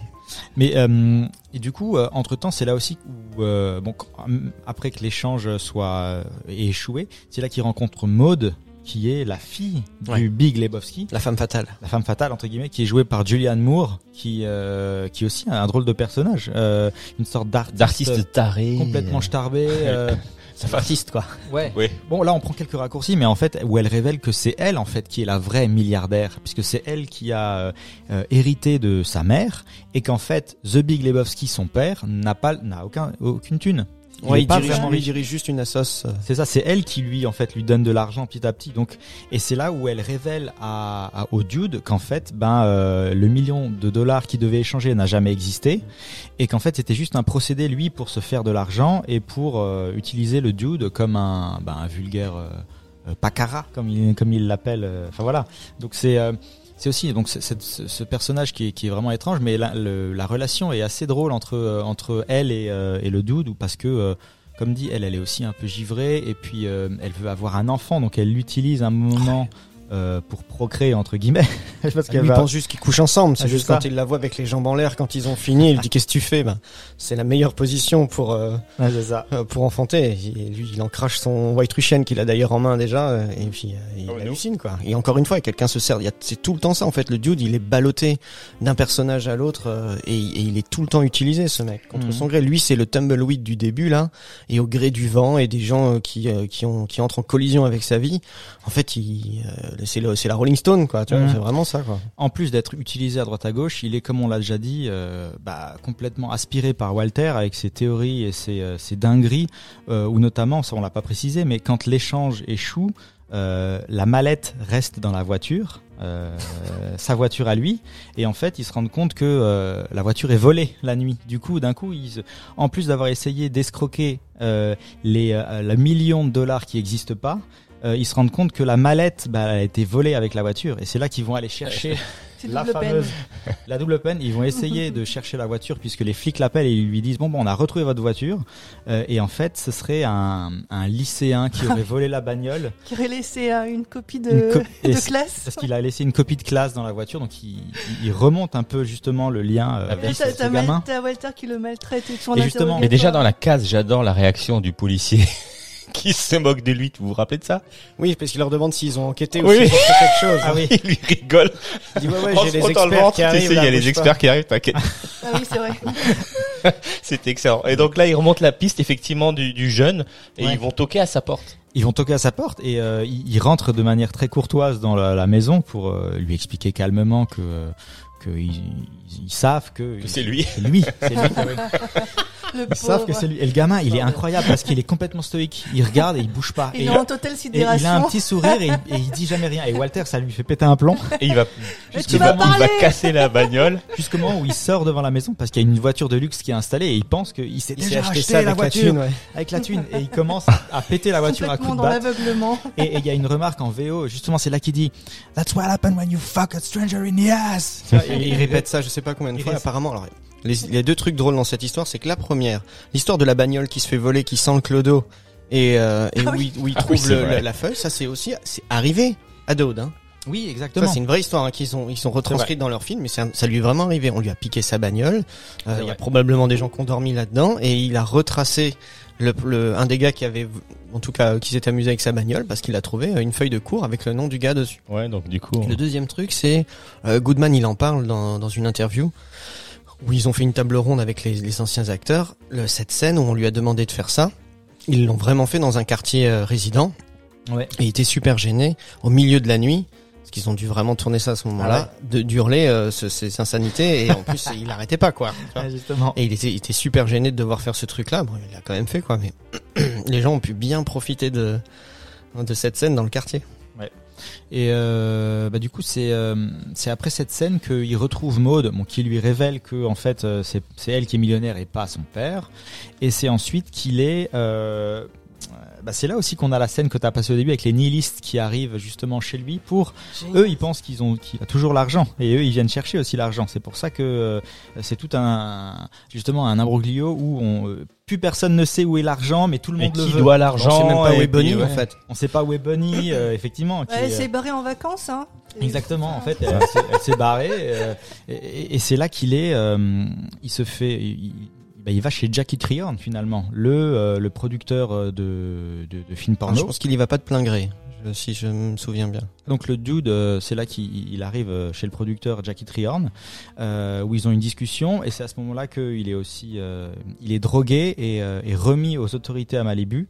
Mhm. Et c'est là où il y a aussi, voilà, donc toute cette scène hilarante où le policier, donc le lui- chef de la police de Malibu, ouais. lui fait une grande tirade. Et en fait, là où, tu vois que le dude, il dit ouais non, j'en- rien à cirer, rien à cirer de ce que tu me racontes, et qui se fait tabasser euh, par le flic. Et c'est c'est une scène qui est, euh, qui est qui est assez drôle. Et après, il reprend un, un taxi pour rentrer chez lui. Euh, et c'est justement, on le disait en off, c'est là dans ce, ce taxi où il y a la euh, les, les Eagles qui passent à la à la, à la radio et qui lui dit ah putain j'ai J'en peux plus. j'en peux plus j'ai horreur des Eagles Mhm. j'ai l'impression que c'est un truc connu aux États-Unis. C'est un groupe qui est aimé et aussi tout autant aimé que Mhm. détesté par plein de gens. Euh, et c'est pour ça d'ailleurs que euh, à la base, ils devaient euh, acquérir euh, donc un, un titre des Rolling Stones Mhm. pour le film. Je sais plus lequel c'est. Et euh, le, le type qui avait les droits, il voulait leur céder pour 150 000 euh, dollars. Jusqu'au moment où ils ont ils ont vu cette scène-là et il a dit ah putain. Ils mettent une ils mettent une petite gifle aux, aux Eagles. Je vous donne les je vous donne les droits automatiquement. c'est trop beau. C'est trop beau. C'est comme aussi, il parle de Metallica à un moment. Euh, Ah, ils aiment pas. Bah où il leur dit en gros euh, Jeff, enfin le, le dude explique qu'il était roadie pour les Metallica et il dit ah c'est bunch of assholes, genre des, des gros connards et ça les a bien fait rire d'ailleurs et ils ont même pendant longtemps essayé d'introduire la scène à- au début de leur euh, de leur concert. Ils ont même réfléchi à comment euh, parce que pour eux ils étaient en fait assez honorés de bah, Ils auraient enlevé Morricone et ils auraient mis du. bah, je sais pas s'ils auraient enlevé Morricone mais ils avaient réfléchi à comment introduire cette scène dans un dans leur leur live, Enfin, quoi. dans live, ça aurait parce qu'ils ont été assez honorés en fait d'être ben quand même t'es cité dans un film des frères Cohen, c'est toujours euh, voilà, c'est c'est bon. Ouais, en plus, prendre, il est hein. au panthéon des films, ce truc. maintenant. Exactement. Le titre c'est The Dead Flowers, apparemment. De, de, Des du Rolling- titre des des Rolling Stones. Stones. Voilà, bah voilà, bah c'est ce titre-là qu'ils ont eu pour gratos, juste pour avoir Ah ouais. insulté les Eagles. Je trouve c'est assez drôle. C'est pas cher payé, c'est bien. Et on peut d'ailleurs glisser sur la bande son du film qui est aussi assez incroyable. Donc ils ont ils ont utilisé un producteur qui lui leur a construit de manière très réfléchie la bande son jusqu'à en fait avoir la directive de donner une couleur sonore à, à chaque personnage. Mhm. Euh, euh, je sais plus. Alors, je crois que quand c'est The Dude qui est à la caméra, c'est du euh, Clearance Clearwater Re- Revival, donc qui est un groupe des années euh, 70 aussi très, tu vois, hippie. voilà. Ouais, ouais, ouais. On parlait aussi en off du du, du, du son de, de Jesus. C'est donc on disait c'est les Eagles, c'est Hotel bah oui, California, mais version Gypsy King. latino. Donc Ah oui. ils détestent les Eagles et en plus effectivement le fond sonore lié à Quintero c'est euh, enfin à Jesus c'est euh, bah c'est Eagles, c'est Hotel California des Ouais, Eagles. ouais, il le déteste, Voilà. fondamentalement, Ça ça va bien. Donc aussi c'est une bande son, on l'a on l'a pas dit mais c'est un truc qui a été vraiment euh, voilà très bien construit et euh, Tous leurs films, généralement, les- c'est les bonnes Ouais, sons, un peu comme Tarantino, comme ça, tu sais. euh, exactement. euh, c'est c'est pas, un- c'est pas un grand. c'est pas euh, créé pour le film mais c'est très bien C'est pas comme si c'était, oui, c'est pas comme quand c'est euh, Williams ou des gars comme ça qui font tout le truc du film, mais c'est euh, des euh, plein de plein de morceaux différents Ouais, exactement. et, euh, et c'est toujours très bien. Ça c'est le chien de Ouais, c'est le The chien, ouais, qui qui qui hurle. C'est- toujours super bien, euh, super bien euh, calé, Utilisé. utilisé. Ouais, tu, ça met une ambiance directe dans le film. Et j'ai essayé de m'é- m'écouter moi la, la B- oh, parce en réécoute, en regardant le film de nouveau, je me suis Ouais, dit, ah, tu putain, réécoutes Ouais, après je me suis les dit, BO. j'aimerais tu- bien. Bon, alors il y a des moments où c'est euh, c'est juste les interludes un petit peu. Enfin, c'est pas les interludes, mais c'est t'as des portions de musique qui, qui, se prêtent pas à l'écoute sans images. Donc ça, c'est pas génial, mais il y a certains des morceaux qui sont utilisés, qui sont qui sont vraiment ils sont vraiment magnifiques. Et, et la photo, Bah la photo, euh, parlons-en, ouais, elle est, elle est aussi, Elle est- elle est magnifique. incroyable, euh, voilà. c'est celui qui a fait euh, 1917. Entre autres, ouais. Ouais. Et puis euh, ouais. il a fait, euh, je crois, Bah, un- tous les, quasiment tous les frères Cohen, je crois. ouais. Et puis il a fait euh, l'assassinat de de Ford, euh, de Robert, non de, oui, l'assassinat de Robert Ford, je crois, le, le, le western là, avec de Clint, Clint Eastwood, il me semble. Avec euh, Brad Pitt, ça? Avec Brad Pitt, ouais, j'ai oublié exactement. Ah, c'est lui qui, enfin, c'est lui- oui, c'est un mec, euh, ça doit être le, le, le directeur photo euh, le plus connu Ouais. à Hollywood. Ah oui, Euh, d'accord, ok. C'est lui qui a fait aussi un des James Bond, Quantum of Solace. C'est un film qui est euh, juste magnifique à l'œil, quoi, esthétiquement, c'est c'est assez incroyable. Enfin bref, oui, il est très connu. Et il, il utilise euh, une lumière un peu spécifique aussi dans Big Lebowski pour donner toujours un aspect très, euh, comme il tourne en, en Californie, il a utilisé une, il a pas utilisé la lumière froide. Vous verrez pour les scènes de nuit, c'est plutôt une lumière un peu, euh, un peu jaunâtre comme ça qui donne aussi une sorte d'ambiance. euh, Mm. Coucher de soleil voilà, un peu. tout est réfléchi euh, Mhm. tout le temps, hein. ça c'est clair et ça se voit. C'est vraiment un très beau film. hein, ça. Euh, donc juste retour au film, on approche de la fin. euh, il est dans le taxi, il arrive. Il se fait jeter, il se fait jeter du taxi. Du jeter coup, du parce taxi. que le, le conducteur du taxi lui dit euh, non, il y a pas moyen. Il adore Eagles. Il dit si tu me dis encore une fois, je te sors du truc. Et finalement, bah, il se fait euh, dégager du taxi. Et ce qui est ouf, c'est qu'à dans cette scène, il y a une euh, donc au même moment sur la route où lui il est jeté du taxi, il, il croise une autre voiture qui avance à pleine vitesse décapotable. Et dans cette voiture, c'est Bunny. Exact. Bunny, elle est dans la bagnole. Elle est- va absolument, elle a aucun problème. Et elle a Tout va ses bien. orteils- elle a tous ses orteils. orteils. Elle écoute de la musique, elle a les cheveux au vent et on la voit tracer. Et là, c'est là que tu te dis, mais Exactement. euh, c'est justement le, le, le, le, le- le- comment dire l'image qui te permet d'introduire un peu le dénouement Ouais. du film. C'est là où il va il va rencontrer Maud dans chez lui qui donc on, a la relation sexuelle, on en a déjà parlé. C'est là où elle lui explique que bah euh, en fait son père n'a pas une thune, que c'est elle qui a tout l'argent, que et c'est là où euh, quand elle lui raconte ça, qu'il se décide d'aller retourner voir de Big Lebowski avec Walter pour bah, bah savoir pourquoi il lui a demandé de faire l'échange et euh, avec s'expliquer avec lui. Et c'est là que le Big Lebowski lui apprend que en fait, bah, il s'est joué de lui euh, et qu'en fait c'était une farce entre guillemets euh, pour récupérer de l'argent et que voilà. Euh, il s'est fait avoir entre guillemets. C'est là d'ailleurs qu'il lui dit ouais t'es un ouais ouais ouais c'est- tu viens de me rappeler un truc c'est quand Walter il pète un plomb de nouveau il lui dit je suis sûr euh, you're a fraud tu vois il Ouais, dit exactement. euh, Et c'est là qu'il un essaie. menteur et il essaye de le mettre debout Exactement. Alors, le Big Lebowski est en fauteuil roulant. Et, euh, et justement, c'est là qu'il faut expliquer que Walter est tellement cinglé qu'il, justement, il lui dit que t'es une fraude, t'es, t'es- t'es un, t'es un clown.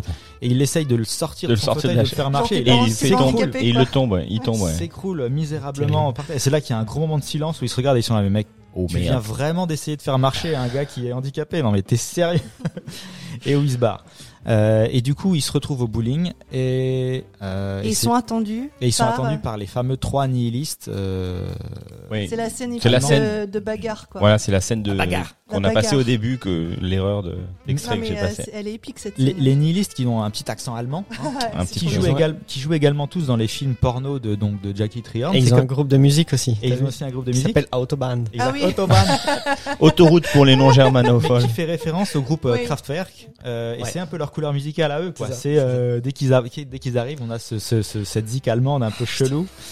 Et du coup, c'est là où Walter dé- déploie tout son, son arsenal de guerre et ses compétences au combat, où il les, euh, bah, il va leur mettre, il les met tous les trois KO Oui, il, euh, en il- se il arrache l'oreille du de- Le- en oui. pleine bouche quoi. Exact. À la Mike Tyson, il arrache l'oreille d'un Ah, léniniste. euh, classique, c'est là qu'ils se battent. Mais c'est là aussi où Donnie, qui est pris dans la, ba- dans la bagarre. euh, mais en fait c'est ce qui est, ce qui est ouf c'est que non Denis n'est pas du tout dans la bagarre non, en fait. il est à côté. en fait Denis il fait des strikes tout le temps Tout le temps. jamais il loupe un strike Si, une fois. Et la seule fois où il loupe, mais justement c'est c'est juste avant, il loupe et il fait il fait un spare donc il laisse je crois il laisse une, quille une quille. et quand il s'assoit, il sent qu'il a une douleur dans le bras. Ah, tu vois, c'est un petit peu bizarre, tu vois, il dit ah c'est marrant, je me sens pas très Juste bien. pour reparler de Denis, donc euh, joué par euh, Steve Buscemi, qui est un acteurs- Alors- Buscemi, pardon. Alors, je fais la dyslexie. je m'excuse parce que lors de l'intro, j'ai dit Steve Buscemi. Ouais, comme les Ouais. biscuits. Je, je Bon, bah, suis on est- désolé. On est deux dyslexiques, euh, super. Alors, Steve Buschetti, Bruschetti. Son cousin. son cousin. Buschetti, pas Buscemi, Buschetti, ouais. Bush, comment tu dis du coup Buscemi, Buscemi. Buscemi, Buscemi. Buscemi. Bah oui, il est ultra connu, euh, qui Bah est oui, un des acteurs bien, fétiches de. Les ailes de l'enfer. Excuse-moi. Oui, Et dans le film, donc, il joue le sensible, le fragile, comme on l'a évoqué tout à l'heure, parce qu'il parle pas beaucoup. Tu en as aussi parlé, euh, Julien, à l'inverse du rôle qu'il avait dans Fargo. Il joue le rôle d'un petit gars, bi- où il joue le rôle d'un petit gars bizarre, très volubile, euh, qui parle tout le temps, etc. Et à, à qui on dit tout le temps shut the fuck up, Donnie? Voilà, comparé à son coéquipier psychopathe euh, joué par euh, Peter Stormer, euh, qui joue super bien, Bah, qui est le nihiliste justement qui, est le nihiliste et qui est aussi le psychopathe euh, broyeur de corps dans Fargo. Dans Fargo. Ah ouais. ouais, ouais, exact. Et donc on le retrouve dans le rôle de Uli Kunkel, un des nihilistes allemands effectivement. Et dans le Big Lebowski, donc Donnie finit par avoir une crise cardiaque sous le coup de l'émotion euh, lors du pugilat entre les nihilistes effectivement. La bagarre. Et, euh, et la, la bagarre. Les oui. bagarres. Et ensuite il y a la scène où ils vont, du coup ils meurent, Il- Donnie meurt euh, et ils vont en, jeter.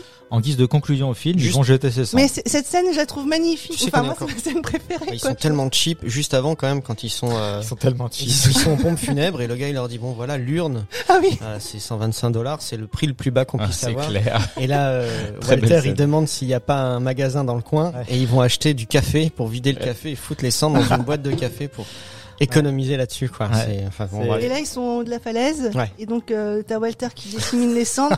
et et- t'as le dude qui se prend toute la cendre dans la gueule à cause du vent. Ah, ça, c'est magnifique. Et puis, il lui dit, euh, le dude se retourne vers, vers euh, Walter. Il dit, putain, mais même pour ça, t'en Même loupes pas ça, une, quoi. quoi. Tu, tu, Ouais. tu peux pas, tu peux pas être cool, euh, tranquille Et pour en une plus, fois, quoi. ouais, dans son éloge funèbre, il peut pas s'empêcher de lier la mort de son pote À la guerre. et le Vietnam. Ah ouais. ah ouais, mais il, il est constant. Hein. Lâche-le. Mais il s'excuse. C'est la première fois, je crois d'ailleurs, que dans, dans le film, c'est la seule fois où Walter s'excuse de ce qu'il fait, Ouais. de ce qu'il dit. Exact. Où Moi, on voit un peu, Ouais. un peu il se remet un peu en question. Ouais, c'est ce, c'est, c'est le petit moment où on voit que finalement, c'est pour ça qu'on l'aime aussi. Même Bah si ouais, on a envie de, de C'est Moi, gros nounours un peu, euh, Ouais, un peu taré, quoi. Complètement Ce que j'ai aimé, c'est qu'il n'y ait pas de jugement de valeur ou de condescendance euh, par rapport au per à la, on va dire, à la bêtise des personnages. Tu vois ce que je veux dire Absolument. C'est pas, il y a pas de jugement, tu vois. C'est pas, ils sont cons, euh, voilà, ils évolueront pas. Là, non, vraiment, c'est, Ils euh, s'adaptent à un monde qui, qui est différent. qui est de- différent de, de- du, de le- du leur, quoi. Mhm, mhm. Et euh, franchement, il n'y a pas de jugement de valeur là-dessus. Et ça, j'ai, j'ai j'ai bien aimé. C'est, c'est quelque chose qui est assez, euh, qui, qui est propre au, au cinéma des frères Cohen en fait. C'est eux, ils se, si tu regardes bien, ils se focalisent sur, euh, sur sur des histoires qui sont des histoires normalement qu'on va pas forcément raconter. C'est des histoires simples, c'est des petites gens, tu vois, des gens un peu du peuple. D'ailleurs, souvent ça s'inscrit dans un terroir euh, euh, très très très, Très, euh, prononcé. Euh, je- bon, en, en, VO, je sais, en VF, je sais pas si c'est bien retranscrit, mais en tout cas en Les accents, VO, tu veux dire voilà, les, les accents, c'est toujours très travaillé. euh, et Mhm. comme dit, les, les personnages sont souvent des gens un petit peu, un petit peu paumés ou un petit peu simples. Tu vois, on les a aussi, mais sans. euh, Ouais, en condescendance. Oui, sans, c'est, c'est pas, c'est, on les regarde pas C'est de pas une haut tare, quoi. Non plus. Ouais, voilà, on va. C'est des personnages souvent décalés que les frères Cohen aiment mettre en avant. Mhm. C'est clair. c'est, c'est On vraiment. l'a vu dans tout. les autres films aussi. Ouais. Voilà, t'as beaucoup de leur cinéma est là-dessus. On va pas commencer à, ouais, parce que Non, on non, en non, arrêterait c'est plus. Mais effectivement, c'est ça leur ressemble et c'est ça que, enfin, ceux qui aiment, je pense, le cinéma des frères Cohen, ils aiment ça aussi. Moi, c'est ce que c'est ce que j'aime beaucoup, c'est de faire des, des petites histoires, des films finalement intéressants. Ils sont ils sont euh, brillants dans le dialogue, qui Ouais. sont capables d'écrire ces millimétrés comme un Tarantino peut le faire, où euh, les mecs peuvent débattre d'un truc pendant cinq minutes. Et c'est intéressant. Et c'est Et intéressant. juste intéressant à écouter. Genre la scène du bar. Exactement. Enfin, du bar, du diner, quoi. Ouais, du diner. Ça, ouais, par exemple. ça. Donc, euh, Mais et, du coup, ça, ça rejoint bien notre question où euh, on se demandait si ça reposait, si le, la, comment dire, si le statut de film culte reposait juste sur son ode à la, gl- à la glorification, enfin, à son ode à la non-performance ou la glorification du glandu. mhm. En fait, c'est bien, c'est bien là, c'est surtout dans la relation de ces différents personnages. C'est ça qui nous intéresse en fait. C'est les interactions entre les personnages, c'est Ouais. leurs couleurs différentes, c'est leur, euh, voilà, euh, révolution. Voilà les différences qu'il y a entre eux, euh, etc. Et c'est ça finalement, c'est pour ça qu'on regarde ce film. C'est pas vraiment pour euh, le déroulé du scénario ou Oui. même le scénario en, Bah, en soi fait, ce qui. c'est que si tu regardes tout ce, tout se désamorce tout seul, c'est-à-dire, euh, bah, le, comme on l'a dit, le MacGuffin du, du tapis qui finalement Mm. euh, est quand même à la base la première intrigue et ce qui nous amène dans l'action et au final on s'en fout complètement de cette histoire de tapis, ça n'a aucune importance. Le kidnapping qui n'a jamais lieu finalement, donc on- il arrive plein de choses alors que la fille n'a jamais été kidnappée. Non, la réapparition de Bunny, en fait, c'est Ouais, ça. non mais elle revient et puis quand tu te rends compte que finalement ce sont que des gens, euh, comme tu l'as dit toi aussi Mike tout à l'heure, par appât du gain, Mm. euh, tu vois, des choses comme ça qui re- des thèmes récurrents encore une fois. Donc c'est plutôt ça qui est traité. euh, C'est comme dit Lolo, voilà à l'instant, c'est euh, le- la condition sociale des gens, leur, appa- leur leur façon de vivre et de faire les choses. Ce sont des gens qui, qui parlent euh, qui parlent la même langue mais qui parlent pas euh, le même langage. En fait, ils arrivent pas, euh, enfin ils communiquent pas entre eux. C'est se le choc qu'il y a entre différentes différents pans de la société. Et c'est pour ça qu'on aime le film. Et c'est ça qui est intelligent aussi, ouais, c'est quelque part, une, je pense qu'il y a une critique, chacun peut faire son, faire son analyse sur le cinéma des frères Cohen, qui en plus sont pénibles, parce qu'ils acceptent, enfin, ils acceptent pas, ils, ils, ils te diront jamais à quel point ils sont intelligents dans ce qu'ils font. Ouais. Là, quand tu les interviews, ils font non, nous on fait juste des films. euh, Sur les gens. Arrêtez de nous prendre la tête.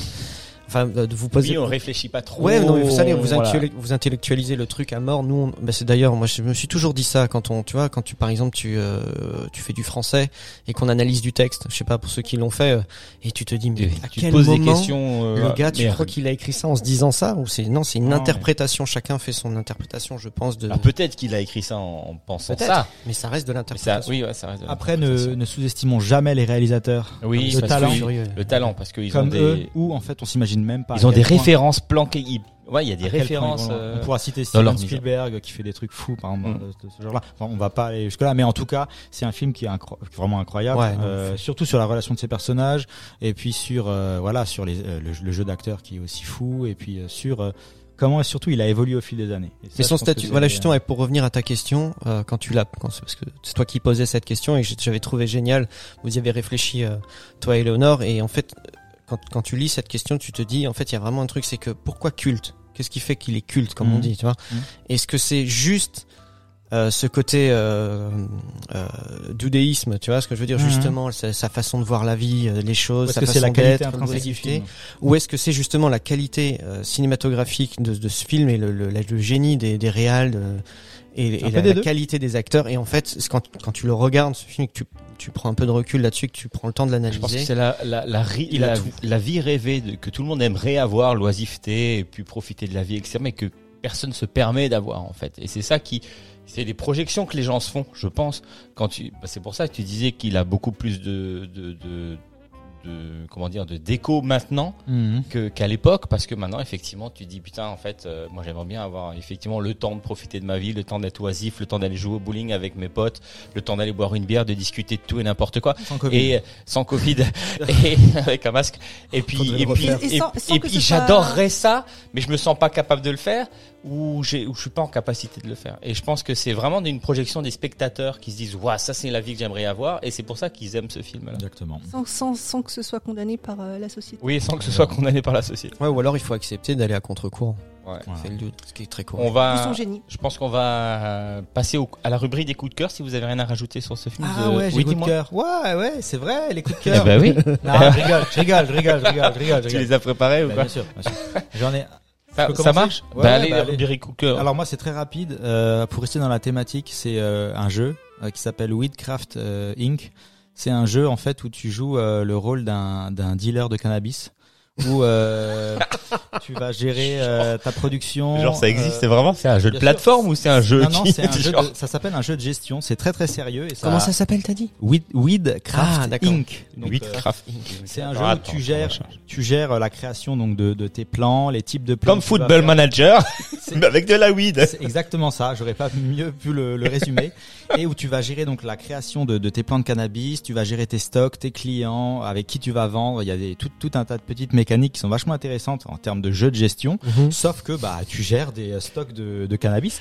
C'est un jeu qui a cartonné euh, dans le monde. Qui euh, Comment tu le dis, tu es Weedcraft Inc. Voilà, c'est un jeu édité par Devolver, donc c'est des, des éditeurs euh, très connus. Euh, c'est un, un jeu pas du tout blague, hein, c'est vraiment un vrai jeu de gestion qui a, qui a très bien marché, euh, où tu, tu gères tout ça et, euh, et c'est assez intéressant. Finalement, c'est euh, quand tu quand tu aimes les jeux de gestion, euh, il y a tout un tas de petites mécaniques euh, intéressantes à faire et ça va si t'es pas fan des parcs d'attractions, tu peux faire ça, quoi. Ah ouais, ouais clairement. Euh, ça va jusque dans la relation avec tes clients euh, parce qu'ils préfèrent certains types de cannabis ou quoi. Donc peut-être que euh, dans le tas, tu as euh, voilà Mike Mettre ah ouais, une vidéo. d'accord, ouais, on va. Et le, Voilà. le Peggy est de combien du coup? Alors c'est peut-être un Peggy euh, 16 hein, du coup euh, c'est un peu plus Quand voire même. 18. Ouais ouais. mais- parce que non mais finalement il n'y a pas de il y a pas de violence, il n'y a pas de sexe, il n'y a pas de C'est de la sang. gestion. C'est que de la euh, La gestion de bœufs, quoi. tu gères non mais Tu gères des vrai. Tu gères que euh, exactement. Et Est-ce que euh, tu apprends vraiment quelque chose dessus? Tu vois ce que je veux dire? Est-ce que après tu peux être un master? Ah ben ah non, mais Euh, quand je dis que les mécaniques sont intéressantes, ça va très très loin en fait. C'est l'achat de ton matériel, l'achat Ouais, puis de type de lampe pour faire pour, euh, pour faire euh, grandir telle ou telle plante, euh, choix de telle plante pour La certains clients, etc. Dans quelle ville tu veux démarrer apparemment? Tu Ah, choisis aussi, la ville d'implantation. Voilà, donc ça va très très loin. Et du coup, euh, peut-être que dans les clients, t'as un The Dude ou plusieurs qui Mhm. traînent. Du coup, euh, Finalement se forme. ouais. Et euh, c'est c'est un jeu qui est vraiment euh, qui, est- qui est pas mal du tout et euh, qui a qui a très bien marché. Donc, euh, si vous aimez en tout cas les jeux de gestion. Euh, allez voir de ce côté-là parce que finalement Ok. la composante cannabis on s'en fout un peu c'est juste drôle et, et ça marche bien quoi Donc c'est euh, disponible sur PC via Steam exactement et c'est plus très cher. GOG.com. GOG GOG. Tout à fait. mais GOG ça marche Non mais pour les C'est un meuporg. C'est un GOG. Voilà. GOG.com. donc allez voir ce truc c'est assez c'est assez intéressant. GIJoe.com. voilà c'était Marocco Ok, Julien. Non, il est juste euh, juste PC Ah. alors du coup, pas console. Non, Rien non, du PC, tout PC, Ok, ouais. ok. Pour les grands garçons alors. exactement Ok. Euh, alors bon, moi je je, je je vous ai je vous ai fait profiter de mon de mon coup de Le White Russian? Ouais, voilà, je vous ai fait ce petit ah cocktail merci en franchement c'était truc. Alors, top Euh, si je- l'été approche, hein, c'est le moment de de- d'y penser. En plus, tout doucement, on se dirige peut-être vers un assouplissement euh, de nos règles et du coup, on va pouvoir euh, se voir de nouveau entre amis. Le White Russian, franchement, j'ai testé, on a testé. Mm. Euh, je valide on valide Tu valides. J'en ai, j'en ai, bu deux et vraiment c'est très bon. pareil Le premier était mieux Ah. parce que le glaçon était vraiment présent. Ouais. Éléonore va boire son Et White Russian à l'eau. pas encore. Moi, je le bois de cul sec après. Ouais, mais elle a dû, elle a des choses à faire. Non mais après elle grimpe pas sur quelqu'un, hein, Ouais, sur, sur- un, Sur de l'escalade. sur un sur un mur, enfin sur un. Tu vas à l'extérieur? Oui. Oui. non mais je, je veux dire. Tu veux que je raconte toute ma vie Bah tu vas où Je vais grimper en falaise après. En falaise, sur ah oui falaise. donc on va éviter Ouais, on va euh, Parce qu'en falaise ça va être compliqué, mais sur une on falaise, va... oui. ouais, on va éviter. il va éviter ok, Ok, d'accord. d'accord. Arrivé tout en White Russian. ouais, donc euh, je, je- ouais. Alors il y a deux choses, deux choses que j'ai testées euh, sur ce sur ce cocktail et du coup qui m'ont assez séduit. La première c'est la façon de faire de la glace, Ah oui. euh, faire des glaçons. Et euh, comme je l'ai dit tout, euh, tout à l'heure, il y a 30 000 façons de, de, de des tutos autant que tu veux pour faire de la glace et se faire un gros Pavé de glaçons. que tu que tu casses en gros glaçons et Il que tu était, mets dans il tes était, boissons. c'est un iceberg Alors dans le verre. notamment pour ceux qui qui aiment mettre des glaçons dans leur alcool, Mhm. même si Alors certains puristes détestent ça, d'autres le mettent, mais c'est vraiment cool d'avoir des gros glaçons. Mais déjà le bruit est intéressant. Ouais, le bruit Non, des mais glaçons, le bruit- Non mais je veux dire vrai. dans le verre, dans le verre d'alcool. Je veux dire si tu le bois sec euh, sans euh, sans glaçon, il n'y a pas forcément de Ce petit tintement Ouais, il n'y a pas de de, de relief. Ouais. le, le le glaçon met un relief et voilà. Voilà, ben il a un peu diminué, mais quand il était gros, il faisait un, un, un, un plus gros bruit. Mais enfin voilà, ça c'est mon intervention. En tout cas, ouais, voilà, ceux qui, ceux qui ont envie de se faire un peu plaisir cet été, moi je vous invite euh, à vous balader sur YouTube un tout petit peu ou sur d'autres euh, plateformes de vidéos, mais il y a plein de gars qui font des tutos super cool et c'est assez sympa d'avoir des gros glaçons dans son verre parce que Ouais. ça fond moins vite et ça fout moins de flotte dans, dans votre truc. Et le White Russian, euh, le, le kaoula que vous voyez euh, dans, le- dans le film, la, la, la crème de café là qui... euh, On l'a sur la table. On l'a sur la table et ça se trouve euh, assez facilement. Moi, je l'ai, je l'ai trouvé dans. Alors, euh, déjà, j'habite à Strasbourg, donc je l'ai trouvé euh, dans une dans un Un petit dans hypermarché Non, je, moi, je l'ai trouvé dans le. Je suis allé direct euh, chez le à côté du à côté du Vox, Ah oui oui, sais. tout le monde le sait. En le petit euh, le petit liquor store. Là. Enfin, Ah oui, oui, euh, c'est un près de la- spécialiste l'épicerie. des, des spiritueux. Oui, juste à côté de notre QG de l'époque. Euh, l'épicerie. L'épicerie. euh, et Hashtag. du coup, euh, hashtag. Voilà, allez-y, c'est sympa. Si c'est encore ouvert, ce truc. Bien sûr. On ira se faire une petite. euh, Une tartine, Une quatre. tartine, une petite tartine. Et euh, voilà, c'est pas très cher. C'est je crois- la bouteille, elle doit être à 15 ou 16 euros. Euh, Ça va Ouais, c'est Ça vraiment. fait un sympa. euro le gramme d'alcool, le pourcentage Ouais, d'alcool. c'est pas cher. euh, voilà, un petit coup de Ça va. la vodka, ça- c'est pas très cher non plus. Et euh, ça fait des petits cocktails type Bélez un peu sympa. euh, et euh, C'est très très bon. Franchement. voilà. Et finalement, pour ceux qui se posaient la question et qui avaient envie peut-être d'essayer, vous pouvez, si vous aimez le Bélez, si vous avez déjà goûté ça par On exemple. comprend pourquoi le dude est, euh, est aussi euh, enclin à servir des White Ouais. Russian. Quoi. Ouais, ouais. Moi, je pensais que ça allait être plus corsé quand même. Je te parlais tout à l'heure d'un petit shot, un petit shot de, Ah oui, oui, oui. de, ça s'appelle Little Guinness. En fait, tu mets de la liqueur de café et du Bélez. Le Bélez remonte à la surface, Ah, tu vois, et ça fait la mousse. Ah, la Ouais, mousse ouais. de la Guinness. D'accord. Alors, je vous dis pas avec qui j'ai bu ça. Anna. Ah là, voilà, la J'ai- La référence. Guinness, oui. La Anna. Guinness de voilà, référence de la. Guinness. Voilà, on lui fait un bisou. Et puis non non, franchement, c'était délicieux. Euh, du coup, on va passer au coup de cœur d'Éléonore. Alors moi je vous ai ramené une BD, donc c'est ça s'appelle Les Sous-Vivants de Da- David Mourier et Édouard Ah, David euh, Mourier. Court. Donc des éditions une Ah oui, je connais en David moins. Mourier. Il a joué dans. David Mourier, il a fait plein de trucs. No Life. Hein. No, ouais. Il est scénariste, réalisateur, comédien, éditeur. Il est chauve surtout. Il est décrit comme le père Fouras du web. Il a commencé à mettre ses vidéos en 1999. Ah, exact. Il a créé la série Nerds Mm. et euh, il a écrit de nombreux sketchs, notamment le Golden euh, Golden Moustache. le Golden Show et le. Golden Moustache Ouais. avec C'est euh, pour- Monsieur de là, je le connais, ouais. Avec Mm. Monsieur Poulpe, voilà. Et pourquoi est-ce en lien avec le film? Bah déjà par rapport à la couverture. Donc je pense que Mike, tu le posteras sur euh, peut-être sur Oui. Facebook, je sais pas, Sur Instagram sur plutôt. Instagram, pardon. Mais euh, Facebook, oui, pourquoi pas. Donc on peut y voir un individu en slip assis euh, face au lecteur dans un canapé, jambes écartées, un peu nonchalamment à la dude, avec un magnifique Chuck Norris sur son t-shirt, si tu regardes bien de près. Et donc c'est l'histoire de deux hommes. Karatéman. Ouais, mais t'as la photo de Chuck Norris dessus. Oui, oui.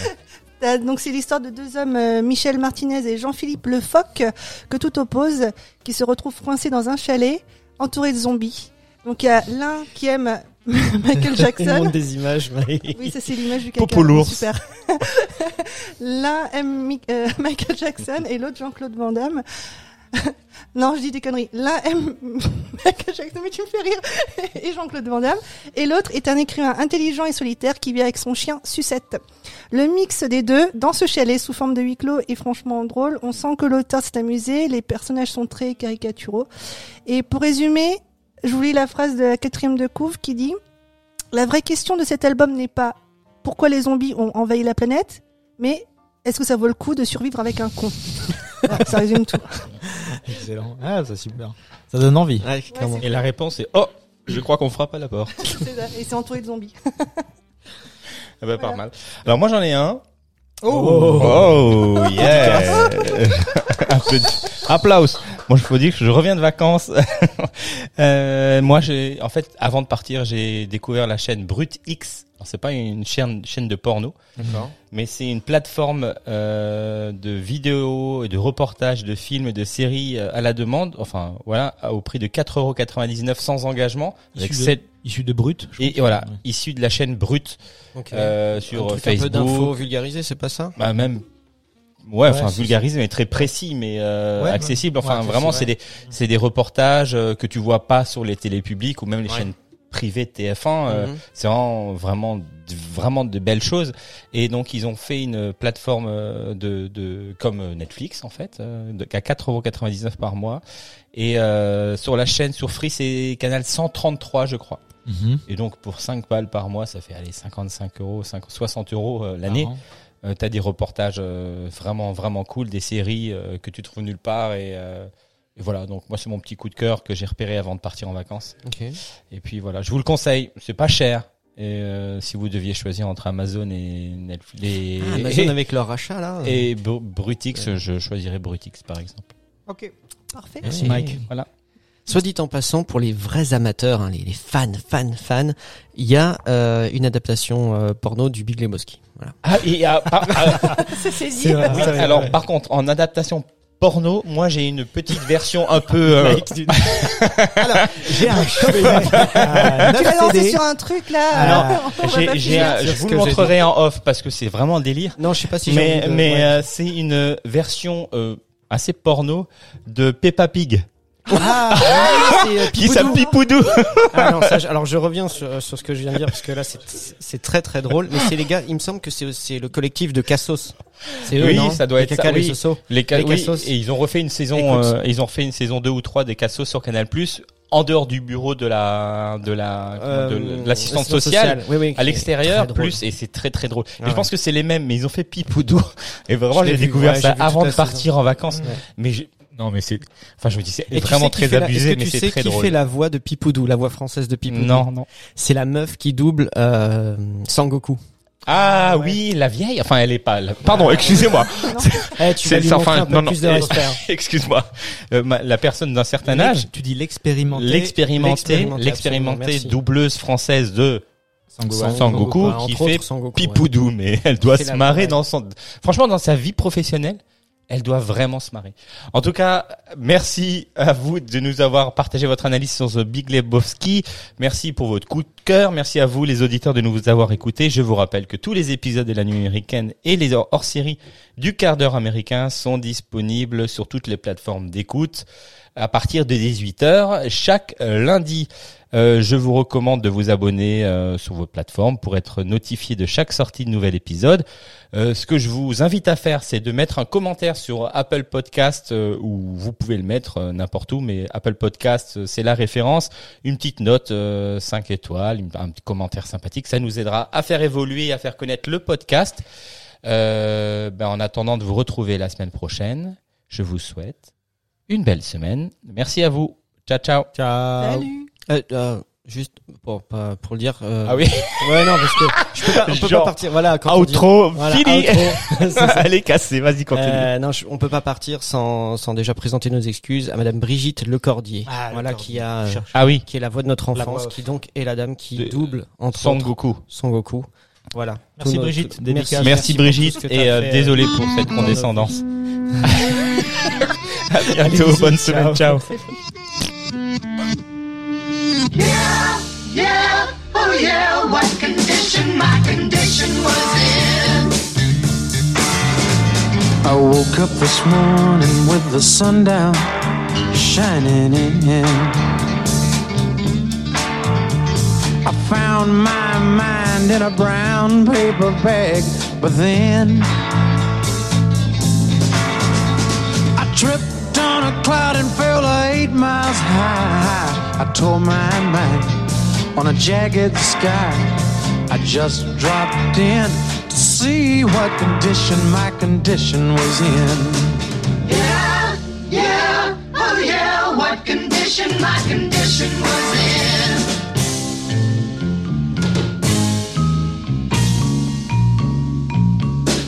I pushed my soul in a deep dark hole and then I followed it in. I watched myself crawling out as I was crawling in.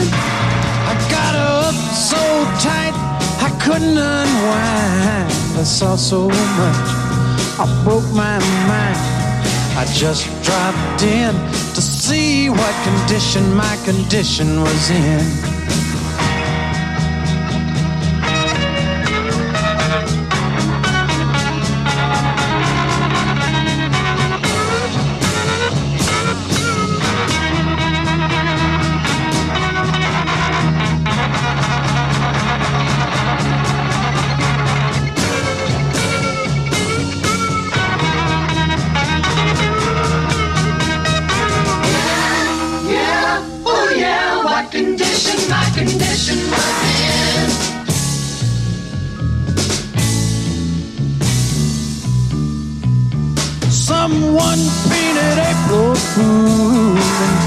Letters on a dead end sign. I had my foot on the gas as I left the road and blew out my mind.